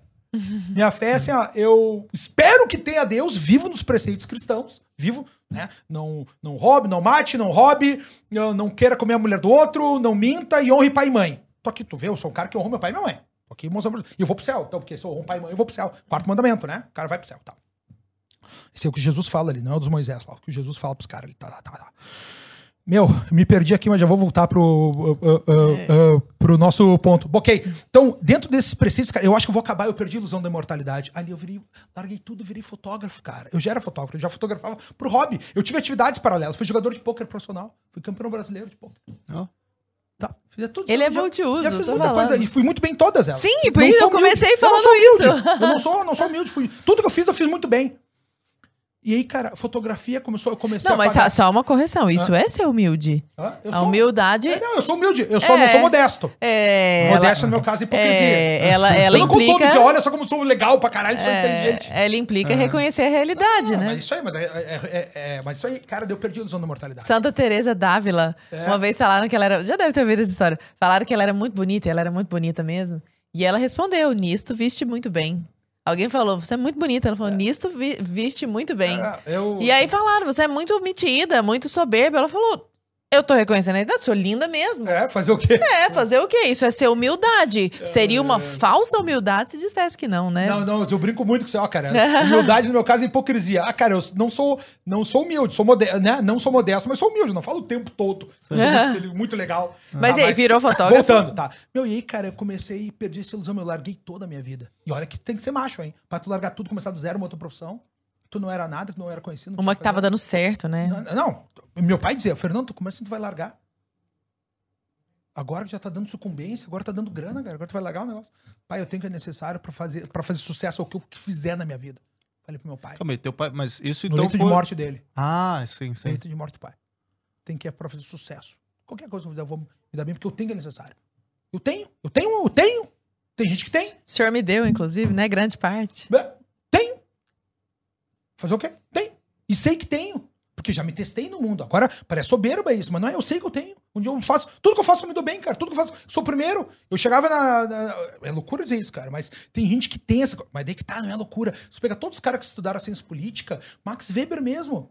Tem, a, tem as três formas, né? Das ações humanas. Tem as ações em relação a fins, relações a valores, e as ações carismáticas. Tu não sabe por quê, mas. Cara tem um carisma que faz fazer. Eu tenho. Quando eu chegava na, chegava na sala de aula o primeiro dia, quem é que vai ser o líder da turma? Fernando lá. Ninguém me conhecia, me escolheu. Por quê? Não sei explicar. Então, quando tu pergunta, diz pro meu pai, pai, eu tenho que é necessário. E comecei a fotografar. E quando a fotografia começou a pagar o supermercado, pagar o carro, pagar minha casa, eu larguei o direito, brother. Larguei. Fazia fotografar de balada por 300 pila. Larguei tudo para ter outra vida. Do zero, porque eu sabia que eu tinha necessário. E é isso que cativa as pessoas. Isso é ser macho. Coragem. Largar tudo, começar a dizer, coragem, esforço. Cara, e deu certo a fotografia. Tudo deu certo. Tudo começou aí. E aí eu tive um pai doente morrendo e a mãe outra. E aí, e aí ficou pior, porque daí eu tava. Tinha Viajando. que trabalhar durante o dia e tinha cuidado do pai. Não, daí eu parei de, de, de, viajar uma época da vida ali para cuidar mais da mãe. E aí em 2014, quando a mãe saiu da UTI mesmo, sou 11 meses na UTI naquele ano. Quando a mãe saiu da UTI, eu comecei a viajar de novo, porque a minha viagem, porque eu ia que tá, eu era convidado para fazer trabalhos legais pelo mundo todo. Só que a fotografia, cara, para mim foi uma terapia. Foi como eu me conhecer. E aí, cara, como é que saiu daqui para lá? Eu já era cientista social. Eu já, já era advogado há 12 anos. Uhum. Já estudava tudo isso há 12 anos. Eu já era aquele cara que há 12 anos já, já tinha escrito sobre soberania e supranacionalidade. Já estudava isso com concomitante. Já falava três, quatro línguas lá na época. E aí, cara, a fotografia começou a ter um caráter que me deu certeza de mim mesmo. Aquela certeza que eu falava pro meu pai lá, a fotografia só corroborou. Por quê? Porque eu sou. Esse aqui é o Conrado. Conrado é esse cara aqui, ó. Mas dentro de mim, cara, tem um cara sentimental, cara. O cara gosta de arte, gosta do belo. É o Fernando. Tem impressionante que é o Fernando. Uhum.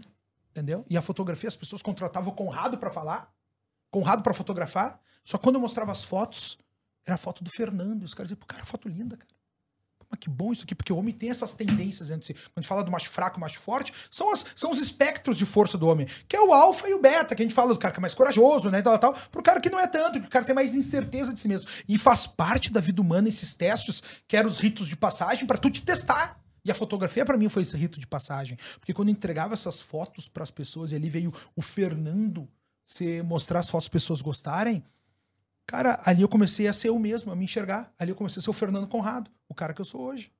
Quando comecei a fotografar, eu fazia fotos, eu não era profissional. Quando é que eu virei profissional? Eu fazia foto, tá, botava tudo. Na época tinha o Flickr, te lembra o Flickr? Demais. fotos no Flickr. Um dia chega uma mensagem para assim: ó, Olá, Fernando, sou diretor de Arte VIP na revista masculina de Lifestyle. Estamos preparando uma nota sobre punta. Me gostaria de utilizar tuas imagens. Blá. Nem falo espanhol, mas é isso aí. Chegou para mim em espanhol lá. Eu falei: Ah, beleza, revista VIP de punta lá, ok, mas chiques famosos lá dos caras, foda-se.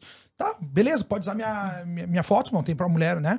Uh, pode usar minha foto só me manda uma uma, uma, uma edição da revista para eu guardar. Pô, uma foto, uma revista, legal, né? Tá, pô, tô indo bem nesse negócio. Daí ela me respondeu, eu falei, ó, oh, desculpa, eu não falo espanhol bem, tal, tal, blá, blá. Daí ela falou assim, ó, não, não, a gente é da revista VIP da editora Abril, aqui do Brasil. Depois, não, para aí, a revista Abril tem diversos fotógrafos, nenhuma foto prestou? Eles têm um arquivo de imagens, milhares de fotos, nenhuma delas prestou? A diretora de arte vai pra internet, tem bilhões de fotos. Ele escolhe uma minha, eu devo estar muito bom nesse negócio. Eu botei na internet o quê? No Facebook, fotografo para fora. Assim botei, ó, fotografo para fora. E ali os amigos começaram a pedir, eu fazia gratuito para eles. Quando os estranhos começaram a pedir, eu comecei a cobrar. Quando veio, eu já não tinha mais agenda. Quando veio os projetos, eu já pude escolher. os projetos mais legais, cada vez com mais viagem, tal, tal, tal, tal, tal, tal, tal, porque, porque eu descobria, cara, que muitas vezes eu era convidado, não é nem pela minha fotografia, mas era pelo ser humano que eu era, de resolver os problemas, porque olha só, tem um tripé do sucesso. Tá? Em termos de business, tem um tripé do sucesso. Qual é o tripé?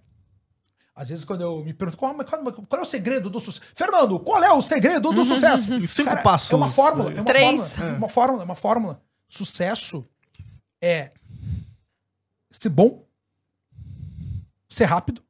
Tem um tripé, né? Ser bom, ser rápido e ser querido. Então, o sucesso é igual. Por quê? Porque olha só, mas se tu for bom e tu for querido, tu até pode demorar. Mas quando tu entrega, a pessoa diz, pá, cara, demorou, mas valeu a pena. Ficou do caramba. Pá, coisa mais linda. Nunca vi algo mais lindo que isso. Hum. Se tu for rápido, for querido, tu nem precisa ser bom, porque tu já supriu a vontade da pessoa de ver as fotos. Tu fez a foto, entregou no outro dia, pá, olha só, o cara já me entregou a foto. Pô, parabéns. E tu pode ser bom e ser rápido. Daí tu nem precisa ser querido. Que as pessoas vão te contratar, porque tu resolve de verdade as coisas. Agora, se tu tem os três, tu é um sucesso. Então, os fórmula do sucesso é. E aí que tá, né? O, bom, fórmula do sucesso. Sucesso igual a H de habilidade, mais E de eficiência, mais C de carisma. Essa é a fórmula do sucesso.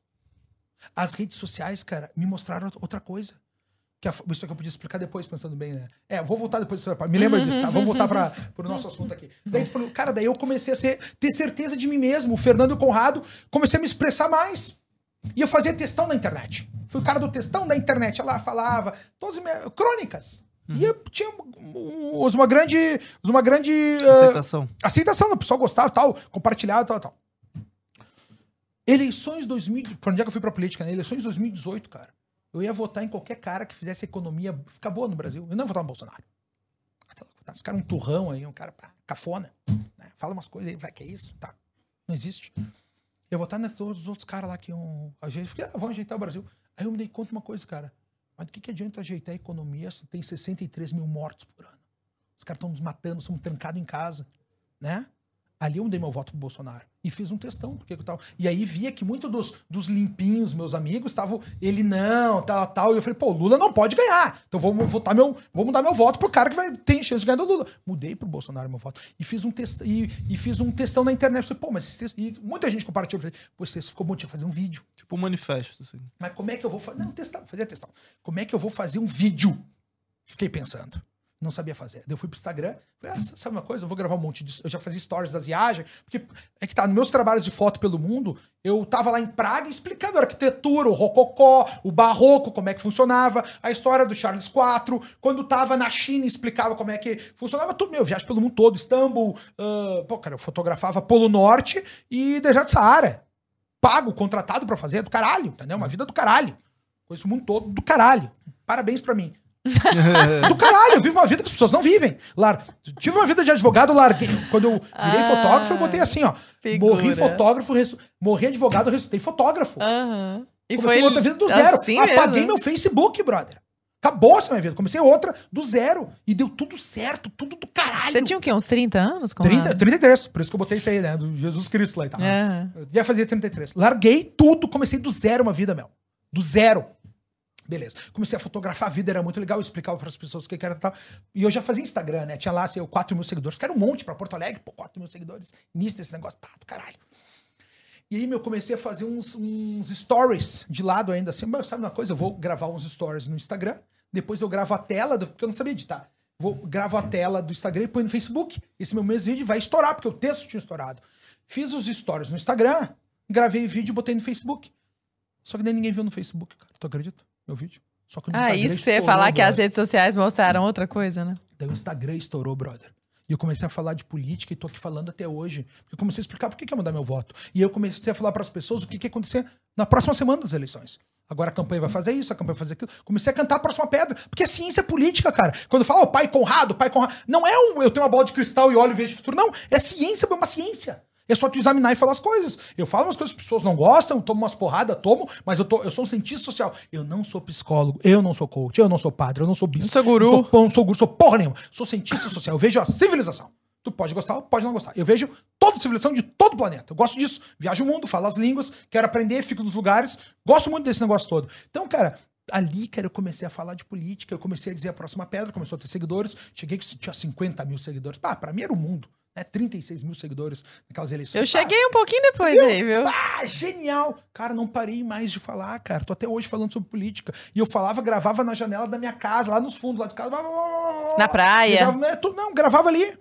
Começou a tomar outras proporções cada vez maiores. E aí o que foi que o, o que foi que eu aprendi, cara? Que nesse mundo o sucesso é igual o quê? Habilidade. Abre parênteses, habilidade mais eficiência, ser bom e ser rápido, fecha parênteses, vezes o carisma. O carisma tem um poder muito alto. Eu só era chamado para esses trabalhos pelo mundo pelo ser humano que eu era. Uhum. Por conversar com as pessoas, saber as coisas, falar as línguas, dominar, resolver os problemas. Não era só pelo. Cara, por que, que um cara vai contratar um fotógrafo do Brasil para ir pra Europa, você tem 500 caras bons na Europa lá, bom para contratar. Pra que, que tu vai fazer isso? Porque o ser humano é muito especial. A gente não, as pessoas não têm noção de como tu é especial, como tu é único. E é isso que eu ensino dentro do Corações e Almas. Tu entender isso, tu enxergar como é que a vida ensina. Eu não tô, vou te, meu, só te mostro na história como é que as coisas funcionam. Esse é o objetivo. Ter um desenvolvimento cultural, um crescimento pessoal, que tu veja que só o conhecimento vai fazer tu ser maior. Vai fazer tu expandir teus horizontes e saber quem tu é e aonde tu quer chegar. Aí, cara, começou. E aí eu, pô, fotógrafo do caramba, tal, pá, pá, pá, cada vez mais, comentando, participando. O Brasil Paralelo me chamava, sempre participei. Participo sempre do que me chamam. Especial de durante Natal. Durante a pandemia, cara, durante a pandemia, não pude mais viajar, brother. Fechou, não tinha mais viagem, não tinha mais trabalho. E eu pensei, pô, agora eu tenho que continuar trabalhando. Eu comecei a falar mais, mais sobre a pandemia. Daí falava os dados, trazia. Mostrava, porque no início, quando começou o contágio interno, pandemia, eu me caguei nas calças, fui pra praia e me tranquei. Vou morrer gordo, sedentário, mamãe doente, vai todo morrer. Os caras estavam morrendo. O, é, tu, tu, te lembra que tinha aquele o, o R0, o R0 da pandemia, da, da Covid é 3. Então vai morrer 3, 9, 27, 81 e, e morreu a humanidade. Não, vai, não vamos durar 15 dias. Cara, quando eu fui pra praia, que eu pego os estudo do Imperial College e vejo que aquilo. Eu vou examinar. O Imperial College fala que é o R3, mas não pode ser, nós vamos tudo morrer. Começa a ver como é que é tudo uma fraude.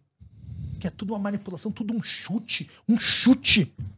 Eu comecei, cara, olha só, meu, vou falar pra vocês, meu, é tudo um chute. Aí eu voltei pra cidade, eu tava na praia trancado, voltei pra cidade, não vou dizer pras pessoas, vou mostrar o chute, vou analisar. E eu fiquei, durante a pandemia, todo mundo em casa, eu comecei a analisar aquilo ali cada vez mais. E aí eu propus o curso Corações e Almas. Ó, cara, vou ensinar pra vocês esse negócio. É uma plataforma, vou, a gente... Né, Você quando... participou, inclusive, do nosso documentário lá do Sete Denúncias do Covid, na Tudo, época. participei lá também, é. não, para de tá vocês participei de, de, vários, o, o, o, o da educação... Aquele é, também, lá da Covid, tudo, cara, tudo, tudo, mostrando como é que as coisas funcionavam. Indo atrás da informação, gosto de pesquisar cientista social, sei pesquisar, sei que a informação a gente vê. Hoje, por conta disso, estou cancelado em diversas plataformas aí. E a partir dali começou um curso para ensinar exatamente tudo isso que eu estou te falando aqui. De maneira, só que pontual e que seja interessante para as pessoas. Que a gente passa da, da, da, da, daquela grande. Do, do grande arco que a gente tem com Aristóteles. A poética chamar atenção para as coisas. Uhum. Depois a retórica, te convencer. Depois te provar dentro da dialética, até tu chegar numa lógica e concordar comigo. Esse é o processo que eu faço lá para te mostrar as coisas. Porque era assim também que no Renascimento foi feito. Né? Pô, Davi de Michelangelo, um homem pelado, brother. Uhum. Tu não tinha um pelado, tu tinha uma arte sacra. Como é que tem um, um deus religioso, um símbolo religioso, uma imagem, um personagem religioso pelado, brother? Porque tá pelado. Pô, vai todo mundo ver. Mas por que um Davi por que o Davi? Porque Firenze era o Davi contra os Golias do mundo. Pá, ninguém sabe essas coisas. Ninguém quer saber. Tem que ninguém entende. Por que, tem um Davi lá? O Davi ah, tem três. Tem lá em cima, tem lá na, na academia e tem aqui na frente do, do, do Palazzo Vecchio. Ninguém se pergunta mais. Essas coisas ficaram para trás. É por isso a nossa luta pela cultura, cara. Para que tu entenda o que, que tá por trás. Como tu entender como. Porque a, a, na, na, no Renascimento foi o mesmo sistema. Eles usavam o nu para chamar atenção. Através do nu, tu olhava e percebia o belo. A partir de perceber o belo, tu queria saber o que estava por trás daquele signo. Até onde ficava a consciência da cultura. Era isso que eles faziam, esse mesmo caminho aristotélico. Quando eles redescobrem tudo isso, agora a gente está tendo um terceiro renascimento a gente ficar tendo os assuntos que a gente tem aqui de filosofia, só que é o terceiro renascimento. Com tanta gente interessada, né? Toda a gente, é o Brasil Paralelo, o sucesso que é. O meu curso lá também. O seu curso. Parte, o seu curso são milhares de alunos, né? Posso, eu não posso nem dizer o número aqui, porque uh -huh. não pode saber. Né? A galera já dezenas de milhares, dezenas de milhares. Dezenas de dezenas, milhares. Você centenas de milhares, então dezenas de milhares lá. Hum. Mas aqui, ó, mas um ponto interessante pra gente enxergar nisso aqui é que a gente tá num terceiro renascimento, cara. E ninguém se deu conta ainda. Nós discutindo filosofia, falando de Epicuro. Ninguém tinha isso. Por que, que todas as pessoas nasceram em Florença? Né? Porque se tu for pensar, o, o Renascimento, o que, é? Família Medici. Os médicos, cara, a fortuna deles, em dinheiro de hoje, era 1,5 bilhão de dólar.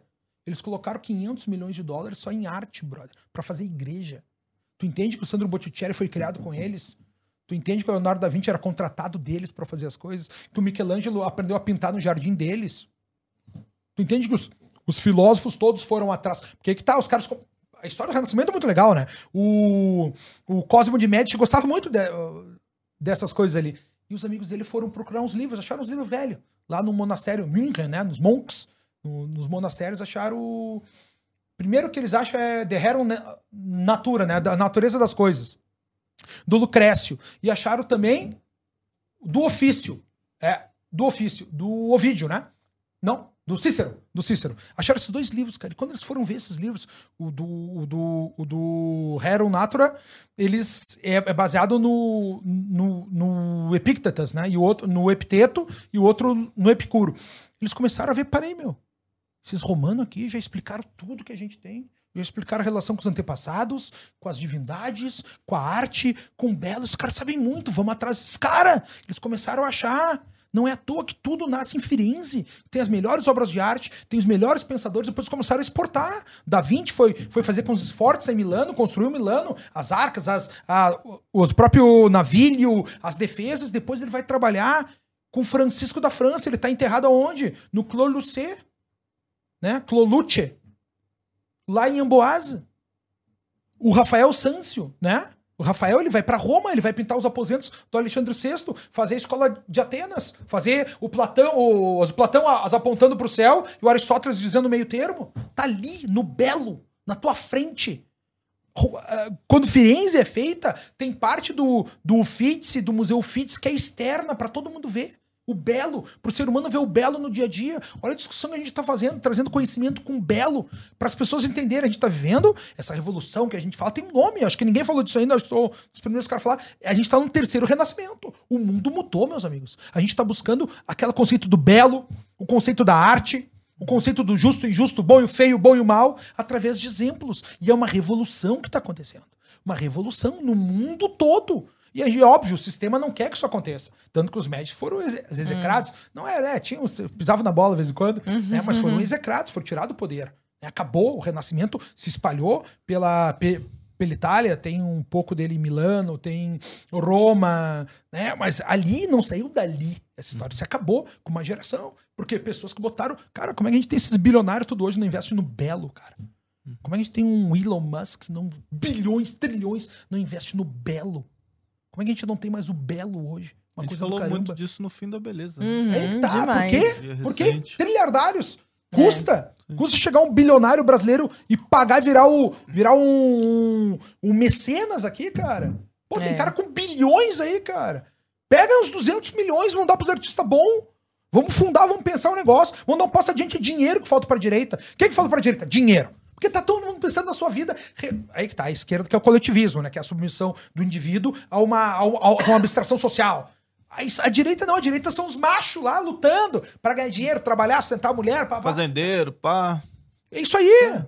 Não, e, e adiante, é isso que tem. Cara, isso, isso é muito uhum. claro, né? Pra, pra mim, é, tu foi, pô, mas é meio pessimista, não. Quanto mais claro tu vê, melhor toma as decisões. Uhum. Melhor a gente escolhe. Sim, claro. É isso pra mim o mais importante. Quem quiser fazer qualquer projeto desse daí, pode falar comigo que eu chuto adiante aí, tá? Pode. Sério mesmo, cara. Vamos fazer uma, Sim, um negócio claro. do caramba aqui. Sabe? Claro. Pô, chegou a hora, entendeu? E a gente tem umas, umas cabeças pensantes. Olha o que o Brasil tá fazendo, cara. Só o fato da gente ter essa conversa, ter uma audiência que tem. Enorme. Pra falar esse papo aqui, para esse papo de louco para quem vê de fora não entende o que, eles estão falando isso aqui mesmo. Como é que é alteridade? Uhum. É, Mas o que, que tu acha que, que falta para direita, assim, atual?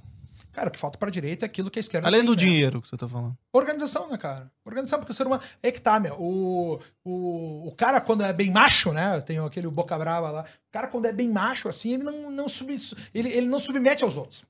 Entendeu? Porque o homem é treinado para não submeter. O macho é treinado para não submeter. Ele não quer essa submissão. Então o que falta aqui é uma organização, cara. Um centro de referência. Nós não temos. Quem é, quem é que vai comprar essa bronca? Quem é que vai botar adiante? Nossa, Brasil paralelo. Estamos fazendo todo mundo, eu faço também, tá? Nós estamos nessa guerra. Mas aí que tá, mas por que, que não tem uma união total para fazer a coisa acontecer? Né? Cadê as ONGs de direita para produzir o belo? Não tem. Olha a esquerda, tem um monte de ONG, ONG, ONG, ONG, ONG, quer dinheiro, não sei o quê, tirar dinheiro e tirar dinheiro público a tudo que é lado. A esquerda, a, a, a direita não tem. E pior, se tiver, acha que é feio. Não pegar dinheiro público pra gente fazer isso aqui. Não, não, não. não. Não precisamos, vamos fazer nosso próprio dinheiro. Que é o preço paralelo falar, né? Uhum. Não pegamos dinheiro. Por que não? Dá o dinheiro público aí pra gente fazer, vamos fazer pro bem. É dinheiro público. Porque o Estado, já falava, meu Deus, do John Locke lá, meu amigo. O Estado é feito pro ser humano crescer. Eu tenho a minha liberdade individual, que eu cedo parte pro Estado, para que o Estado se transforme em algo melhor e facilite a minha vida. Esse era o plano. Agora a gente, agora a gente tá numa ditadura da maioria. É. Né? É duro, cara. Nossa vida é dura. O que tem que fazer, para mim, é organizar só. Se organizar direitinho, todo mundo transa. Ô, Arthurzinho, eu tenho uma última pergunta ainda. Você tem mais alguma? Não. não. Eu Na tenho verdade, mais comentário, então, pra então acabar fala. o que eu tinha falado. Desculpa de interromper. Que isso? Que é o terceiro comentário sobre as redes sociais, de ter crescido, pai virar Sim. isso. Pô, todo lugar quando tu tá falando, tu vai no, no congresso tal. Obrigada. Passar, tá. Tu vai no congresso tal, fala na televisão, vem aqui no Brasil Paralelo, tal, tal, tal. Cara, a fórmula do sucesso. Sucesso, S de sucesso Abre parênteses. H de habilidade, mais E de eficiência, fecha parênteses, na potência do carisma. As redes sociais é exponencial o teu tamanho. Crescimento que tu tem, que tu pode fazer, o que tu pode alcançar por ser quem tu é, é exponencial quando tem um carisma muito bom. É isso que atrai as pessoas. É o ser humano. No final das contas, é tudo ser humano. É tudo o bicho que tu é, o ser humano que tu é. Então vai te desenvolver, vai ser maior, vai ser melhor. Eu digo, cara, porque olha só, as pessoas acham, ah, o Steve Jobs, o. o ah, inventou o iPhone e tal, tal. O. O. Einstein, pô, teoria da relatividade. Cara, eles eram só um ser humano. Quando eu cheguei lá em Cupertino, na, meu, era uma garagem, o Steve Jobs estava lá, ele criou esse negócio todo, meu. Tu entende? Era um cara. Então é algum de nós que tem que chegar na barreira do conhecimento e empurrar adiante. É um de nós. E pode ser tu, pode ser tu, pode ser alguém que está nos vendo em casa. Que vai chegar na barreira do conhecimento e empurrar adiante. Não tem santos, não tem mágica, não tem nada. Na, tudo que essas pessoas fizeram, todos que a gente chama de santos e de heróis, essas coisas, eram caras que se arriscaram além do normal. É, os caras chegaram no limite onde tu para e eles foram adiante. Se esforçaram mais, com mais coragem. A gente tá no mundo de cada vez gente mais fraca, mais preguiçosa, mais covarde. Como é que nós vamos adiante? Alguém tem que bater no peito e dizer, meu, quem é que vai resolver esse problema? Eu. Eu vou botar a cara a tapa. É óbvio que se eu parasse de falar de política, eu tava ganhando mais dinheiro. Tinha mais seguidores, não tava cancelado, tava Tava tudo financeiramente melhor, mas daí não era eu, o me arriscar a própria pele pelos outros, a vir ter essas conversas, falar esses assuntos que muitas vezes chocam as pessoas, que ninguém, ai, Conrado vai ser cancelado. Foda-se. Essa é a realidade. Porque se servir para alguém, tu vai salvar uma vida. Cara, e a parte mais legal disso tudo, que é o meu verdadeiro pagamento, as pessoas dizem, Conrado, tu mudou minha vida. Tu falava aquelas coisas, eu me chocava, agora eu entendi. Eu entendi, tu mudou minha vida. Eu mudei, minha uhum. cabeça abriu. Cara, uma coisa que eu choro pra dizer, uma, uma, um dia as pessoas falam, Conrado, eu era cego e agora eu enxergo. Uhum. Cara, Uhum.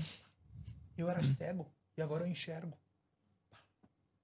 É limpar as lentes das pessoas, cara. Duas coisas que eu faço, né? Eu limpo a lente, troco tuas lentes, que às vezes as pessoas têm miopia valorativa.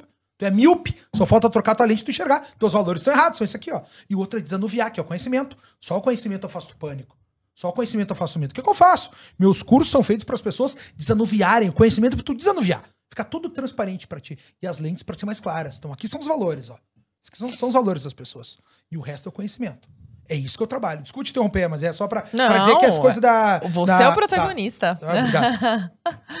Tô me sentindo assim. É, uhum. não, mas é, tá, tá aqui justamente com esse objetivo. Eu tinha mil perguntas, assim, a respeito de política, ju judiciário brasileiro, executivo brasileiro, suas previsões para as eleições, que eu acho que talvez seja até algo interessante se perguntar. Ah, se quiser perguntar. Fica... É, bom, então eu tenho duas últimas perguntas, bom, então. É, posso me estender, então, claro, nessas duas? É, então tá bom. Então, primeiro, queria saber o que, que o pai Conrado tá vendo das eleições agora.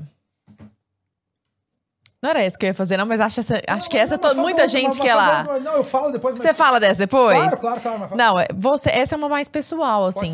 Pessoal que eu quero dizer claro, minha. Claro, claro, claro. Eu te sigo há muito tempo e eu realmente acompanho bem de perto seu trabalho. Uhum, uhum. E eu amo o seu pragmatismo, e amo sua passionalidade. Tá. São duas coisas que eu acho maravilhosas, assim, que você seja uma pessoa pragmática e uma pessoa passional. Porque essas características me pareciam é, apartadas uma da outra, e hoje eu vejo que não. E depois eu fui perceber que, na verdade, eu admiro essas duas características, por exemplo, no professor Olavo também, Sim. e em outras figuras também. Você mesmo fala que a sua, pé, sua fé é bipolar, né? Ela vai e volta. E isso sempre me deixou um pouco confusa, particularmente, porque a partir do momento tô falando por experiência própria, uhum, experiência claro. das pessoas que eu conheço, que elas colocam a, a perspectiva da fé, isso transforma a maneira como elas veem absolutamente tudo. Então, por exemplo, eu passei particularmente por um processo muito profundo de conversão. Conheço outras pessoas que passaram por isso também. E a partir desse processo, toda a perspectiva de mundo mudou, desde a perspectiva dos relacionamentos até a perspectiva. Tudo. A relação da, de alteridade, a percepção do mundo, tudo mudou. Quando você me fala que a sua fé é bipolar, eu fico pensando se você não passa por uma troca de óculos, entendeu? Tipo assim, tô na fé boa agora, tô, tô vendo tudo de, de uma perspectiva diferente. Ah, não, agora eu tô na fase ruim da fé. E aí você tira os óculos, põe os óculos, tira os não, óculos, é, põe os óculos. Como que você consegue essa unidade de leitura do mundo se a fé é um elemento tão importante assim? Tá, mas o que, que é fé? Tá falando agora que a gente tá em Deus, católico, apostólico, romano ou fé? Eu tenho fé. Deus existe, ele me ama, eu sou o filho preferido dele. Então, não, é porque certeza. eu, eu tô usando... certeza. Não, mas Deus calma. existe, eu ele me ama, eu sou filho preferido só... dele. Não. Agora, eu sou religioso? Não. Não, calma, eu tô usando a palavra fé porque você usa essa eu palavra. Uso, uso, é, claro. não, isso. Não, não. Eu tô só questionando. Sou só religioso? Não. Dentro dos moldes, ah, tu faz lá, pá, pá, não. Não. Tem umas coisas que eu não concordo, tem uma história que eu não concordo. Né? né? Por exemplo, lá, Deus criou o céu e a terra. Pai, daí que imagina Deus criou o Everest. Pô, eu não podia falar assim, vou, vou apanhar falando isso, tá ligado? Deus criou o Everest, criou a Concagua, criou os peixinhos, criou as mitocôndrias, criou o complexo de Golgi. Tu entendeu? Que o complexo de Golgi dentro de nós, Deus criou, cara, tudo isso. Sabe o que, que Deus é foda, meu? Que ele fez isso no escuro. Só depois ele criou a luz. Deus é foda pra caralho. Tu entende? Essa história pra mim não me convence. Não, não, não. Né? Por exemplo, a relação lá. Os gregos. Os gregos tinham todos seus deuses, né? Os deuses moravam em cima do Olimpo. Mas, tu, cara, tá ali o Monte Olimpo, tá ali, né? Tá ali, o Monte Olimpo. Tu pode subir o Monte Olimpo. Ele é pequenininho, né? Grande. Subir o Monte Olimpo. Nenhum grego subiu o Monte Olimpo pra, ah, agora eu vou ver Zeus lá transando com Afrodite, tendo uns filhos. Não. Mas o que ele quer os deuses?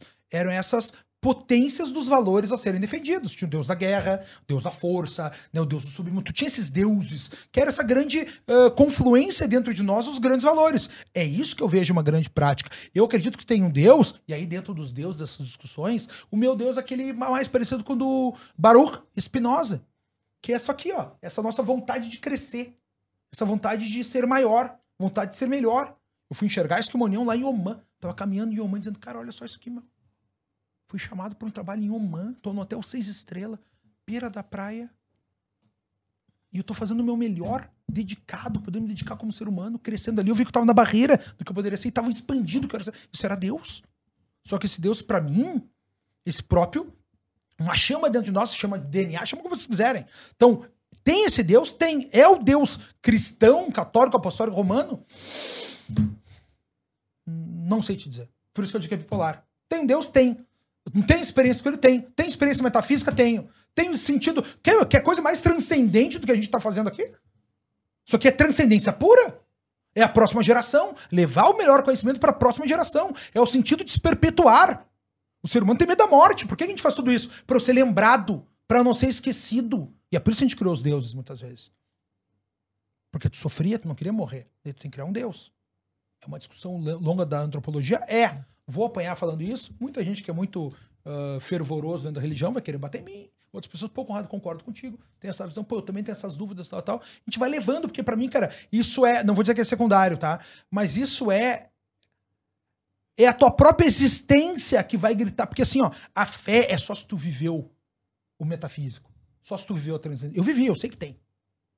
Agora, se é o cara, quem é esse cara? Quem é que contou melhor sobre a historinha dele? Eu não sei te dizer. Sou religioso? Não. Tenho fé? Muita. Essa é a minha bipolaridade. Porque tem um Deus, tenho. Agora, como é que eu vou te explicar? Eu não sei te explicar ainda. Então, na verdade, não é que sua fé seja bipolar. Sua fé é constante. Minha fé é constante. Constante. Agora, se eu acho que tem uma outra vida. Entendi. É o pé na eternidade que dá essa coceira ali, né? Não, isso que eu te falei. Eu vi, eu vi meu pai defender, ah, Conrado, mas você foi uma escolha. Deus é bullshit. Meu pai morreu, eu enterrei. Eu não, eu não acho que quando eu morrer eu vou ver meu pai. Meu pai morreu, eu joguei a cinza dele pro alto lá acabou, tá ligado? Acabou. Não tem, acabou. Então o que que eu vivo? O que que eu, o que que eu vivo? Vai que eu esteja errado. Aí eu falei que a minha bipolaridade, minha fé é estoica. Eu descobri que o Sêneca dizia, ó, oh, tu tem que esperar o melhor e te preparar pro pior. É o que eu faço. Eu espero o melhor. Eu vivo dentro dos preceitos, sou um cara correto, sou um cara honesto, sou transparente muitas vezes até demais. Mas, de alguma forma, eu acho que tudo aqui pode acabar. E tá tudo bem, por isso que eu aproveito. Viajo, curto, amo os amigos, digo que amo, espalho a palavra. Conrado, vamos fazer um podcast demorando inteira, vamos lá, porque esse vai ser o momento de levar mais a palavra para as pessoas, ensinar mais as pessoas. A minha energia combina com isso. O que eu faço e que energia é essa? É o Deus. Deus. Por isso que eu digo, Deus existe, ele me ama, eu sou filho preferido dele. E eu acho que todo mundo tem que pensar isso. Capitão? Ai, tu não é o filho preferido de Deus. Uma vez eu tinha uma amiga que dizia, tu não é o preferido, não. O preferido sou eu. Ela brigava. Não, cara. Todo mundo tem que pensar isso, entendeu? Deus existe, ele te ama, tu é o preferido dele. Porque o Deus é o eterno outro. O que, que é fé? Fé na hora do desespero, tu achar que tu não tá sozinho. Porque é ruim estar tá sozinho no desespero. Eu já passei situações de desespero. Desespero, pai morrendo, gemendo numa cama até morrer, tá ligado? Da, da médica me diz, ó, oh, cara, a partir de agora, se a gente levar ele pra, pra UTI, nós só vamos estar tá, uh, uh, expandindo artificialmente a vida dele. Dizer, ah, então não é pra UTI. Vou deixar meu pai morrer. Tu acha que é fácil? Não é. Largar uma vida toda, virar fotógrafo. Zero, largar do zero. Zero. Tu com duas faculdades falando, não, é, todo dinheiro, é tudo certo. Então vamos largar como essa outra do zero. Porra! E aí, porque eu acho que eu tenho que é necessário. Quem que me deu? Deus. Natureza. Esse Deus, essa visão. Não sei se respondi o que tu me perguntou, é assim que eu vejo. E é uma eterna disputa.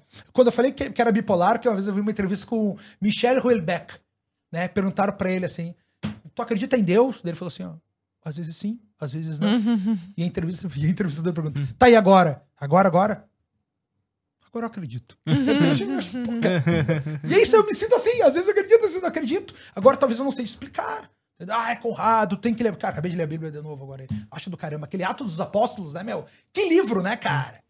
Que livro, né? Tu vai lendo, uma historinha, tá, tal, tá, vamos pra cá, pá, pá, pá, pá. caramba, cara. Caramba, acabei de ler agora, semana, semana passada. Acabei de ler o Apocalipse. Apocalipse.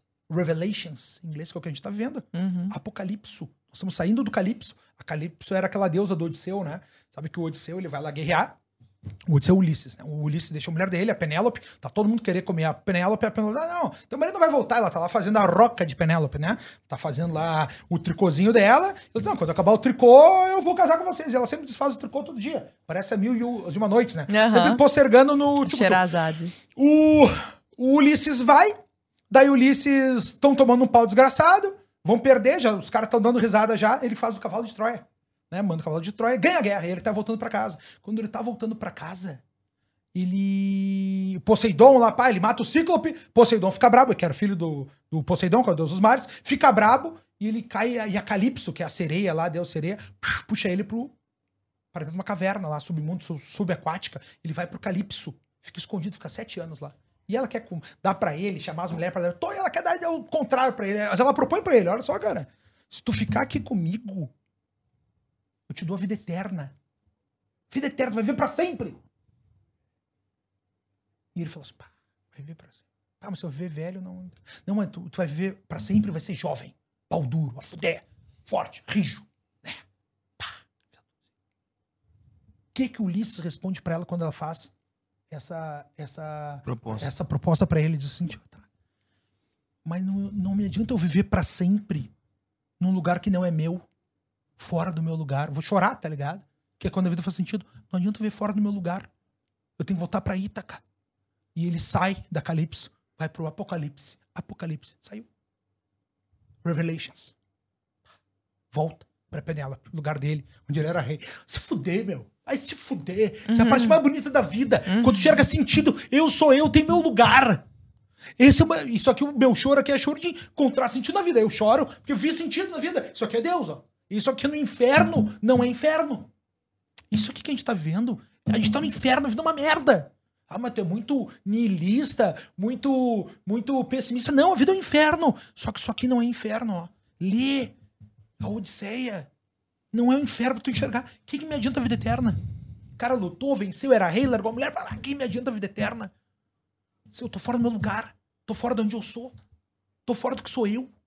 Não interessa. Por isso tem que saber quem tu é no mundo. Como é que você vai saber quem tu é no mundo? A alteridade. De convivendo com os outros, convivendo, sabendo o teu lugar no mundo, do que, que tu é feito, do que, que tu é bom, do que, que tu é mal, do que, que tu pode aprender, do que, que pode crescer. É isso que interessa. As pessoas não entenderam, a vida é fácil. Um cara já explicou, quem foi que explicou? Porra do Sócrates. Conhece a ti mesmo, oráculo de Delfos, né? Uhum. Conhece a ti mesmo, qual é outra coisa? Só sei que nada sei. Sou limitado, quero saber mais. Eu só sei que nada sei, só eu quero saber mais. Né? Só que quanto mais eu sei, mais eu sou. Mais eu cresço, mais eu vejo belo, mais eu leio Odisseia e me emociono. Mas eu trabalho, falo, papai, me emociono, quero saber mais. Eu quero tudo da vida. Porque olha o playground que Deus nos botou, cara. Olha isso aqui. Uhum. Vai dizer que não é Deus? Uhum. Tem que ter um negócio, cara. Não pode ser, não pode ser à toa que essas coisas existem, né? Que é o belo, que é tudo. Então, quando tu, tu me pergunta essas coisas, eu, digo, eu não sei te explicar. É isso aqui, eu acredito assim. Uhum. É assim que eu vejo o mundo. E saber o teu lugar no mundo. É o que falta para as pessoas, saber seu lugar no mundo. Quando tiver teu lugar no mundo, tu vai estar tá bem. Não te adianta a vida eterna, não te adianta o corpo escultural, Tu quer saber o teu lugar no mundo. É isso que faz perceber. E aí, como é que sabe o teu lugar no mundo? Quando o teu exterior e o teu interior são a mesma pessoa. Assim tu vai dormir, assim tu vai ser verdadeiro, não tem que te lembrar das mentiras que tu contou, porque tu não fala mais mentira, né? Tu vai honrar teu pai e tua mãe, tu vai fazer o teu melhor, tu vai saber quem tu é e tu vai liderar os outros. Porque o ponto aqui do que a gente faz é um líder. O que, que tu é? Ah, qual é? Eu sou um líder. O que, que eu faço? Sou um líder. Né? Eu falo as pessoas me ouvem. As pessoas concordam, concordam e pensam. E eu tomo e ponho a cara a tapa. Isso é ser homem. O que, que tu é? Eu sou um homem. Eu sou um homem. Um homem líder que vai fazer. Isso que a gente tinha que ter mais. Se cada um puxar sua responsabilidade, a gente transforma o mundo. Só que agora vem, quando tu fala isso, tem um cara que tá vendo lá, vai, mas que bobo, que metido. Tu tinha que querer ser assim, querido. Hum. Tu tinha que querer ser esse cara que bate no peito e dizer: vem que é comigo, vem que eu bato. Deixa comigo. Final da Copa do Mundo, 45, disputa de pênaltis, da bola que eu vou bater. Uhum. Isso, agora. Ah, tá louco? Não. Tem cara que se esconde. Esse é o mundo. Próxima pergunta? Conradão, eu quero saber primeiro é. também como a gente acha você nas redes sociais. Eu imagino que todo mundo já sabe. Claro. Né? Mas vai que tem um desavisado que tá assim, quem é esse homem? E objetivamente, só pra gente fazer essa pergunta é. que a, a, a, Lara fez, da, é. do, de como é que você enxerga o cenário político, a eleição Ele tal, fala muito ano, disso, assim. Né? Pra gente fechar tá. aqui com chave de ouro. Para me encontrar nas redes sociais, basta colocar arroba Fernando Conrado em todas as plataformas principalmente no Instagram, no YouTube, no Twitter, vocês vão me achar. Convido todos vocês a me seguirem lá também. Vai estar tá aparecendo mais... aí pro pessoal tá, de, beleza, casa, Se quiser também visitar saber mais sobre os cursos, lá é www.fernandoconrado.com.br. Lá tu vai ter tem um aplicativo também na loja, tanto da, da Apple quanto Android. Da, da Google, é. é. Tu baixa lá o aplicativo, tem acesso à nossa comunidade, a muito material gratuito. Se quiser fazer os cursos, tá tudo lá à tua disposição. O que, que eu enxergo para a política nesse ano? Meus amigos, é uma guerra, né? O poder não é algo, não é porque o Bolsonaro ganhou lá, que eles pegaram o poder, o PT pegou o poder e falou assim, tá bom, Bolsonaro, tu ganhou, pega então o poder, fica à tua disposição. Uhum. Eles nunca vão largar. O que a gente viu nessa batalha desde o início foi ninguém solta a mão de ninguém. Uhum. Nós vamos tomar um poder e não vai ser pelas eleições. Foi dito. Qual parte foi mais. Faltou para ser clara? Zé Disseu que falou isso, né? Zé Disseu que falou isso aí, tá? Cara, o que, que eu vejo para as eleições? Meu pensamento, eu acho que a gente tá muito em cima da hora e não tem mais eu como eu convencer com as pessoas para falar o problema da cidadania, a ditadura da maioria, não vai dar mais tempo para isso. Então, meu pensamento é muito simples. É o seguinte, ó. A gente tem dois candidatos, tá? Tem um que acredita em Deus e um que não acredita em Deus. Eu acredito em Deus, eu vou votar no candidato que acredita em Deus. Tem um candidato que é contra bandido, tem um que é a favor dos bandidos. Eu sou contra bandido. Eu vou votar no candidato que é contra os bandidos. Tem um candidato que tem relação com crime organizado, com PCC. Tem outro que não tem. Eu vou votar no que não tem. Tem um candidato que teve mais corrupção no governo. Tem outro que teve menos corrupção no governo. Não sabemos de nenhum caso grande que a gente viu aí para nada. Eu vou votar naquele que tem menos corrupção. É muito simples o pensamento. Porque a vida. Porque hoje, o que foi que a gente viu nesse período todo aí de narrativas, né? Que a vida Uh, que a gente não pode, ah, é terceira via, muita polarização. A vida é polarizada, meus amigos. Qual parte vocês não entenderam esse negócio? Uhum. É céu e inferno, bom e mal, Deus e o diabo, certo e errado, justo e injusto. As grandes escolhas da vida são polarizadas. É um lado ou outro. É Alguma né? outra pode ser zona cinzenta, mas as grandes discussões valorativas são desses grandes espectros. O que, que eu vejo acontecendo? A imensa maioria dos brasileiros tem essa visão mais vinculada à, à tradição. Mais vinculada a esses, né? Tem um que é pró-aborto, um que é contra o aborto, né? É, essas de escolha. O que, que eu vejo que vai acontecer aqui é, se nós pararmos para enxergar dualmente as coisas, na imensa maioria dos brasileiros tem uma visão que escolhe para esse lado, nós vamos ter uma reeleição do presidente Jair Bolsonaro. O que a gente está vendo é escolhas por todos os lados, ninguém largando a mão de ninguém e dizendo que nós teremos aí, né, que eles vão tomar o poder e para isso não quer dizer que eles vão ter que vencer as eleições. Portanto, meus amigos, nessa disputa eu enxergo a vitória do presidente Jair Bolsonaro, né? Mas vai ser uma luta muito árdua, E eu quero que todos vocês aí, por mais que a gente enxergue e queira, porque isso aqui também tem muito wishful thinking, acho que o Brasil né, foi, foi uma grande transformação nesse último ano que, é, que a gente viveu e que a gente lute para cada um de nós. Cada um toma suas decisões, quem quer que ganhe, quem não ganhe. Eu só quero que tu, que vai votar nesse ano, leve mais alguém para votar do lado que tu vai votar. É isso que eu quero, que a gente não tenha esse grande número de indecisos. Leva alguém, carrega tua mãe, leva teu irmão, leva a cunhada, convida as pessoas para ir lá no dia e votar. A gente tem a maior escolha e agora é o ponto. A política é feita disso. É feita de choque de ideias, de debate e esse é o grande ponto que nós vamos escolher que mundo que a gente quer para nós. Que visão de mundo que a gente quer para nós. Para mim esse é o grande objetivo, que todo mundo tenha coragem e se esforce para decidir o que é melhor para a nação. Beleza. Muito bom, hein, Lara? Muito bom, tá doido. Achei ótimo, Conrado. A gente falou pouco nesse podcast, hein, Lara? Ah. você é sanguíneo, Conrado? Ah, meu, isso é, é Eu acho que você é colérico. É. Isso é tudo bullshitagem. Oh. Não, mas tá bom, dentro é... dessa bullshitagem, é, você é qual dessas bullshitagens? meu, isso aí é, meu, isso é na, meu, eu aprendi isso na catequese. Hoje em dia, os caras dão cursos, né? Você é sanguíneo, colérico, tá? Meu, eu aprendi na catequese. Os quatro temperamentos de Deus. Meu, tô aprendendo na catequese com 11 anos esse negócio. E aí, quando não serve os quatro, mistura, né? Ah, não, eu sou sanguíneo, mas sou meio colérico.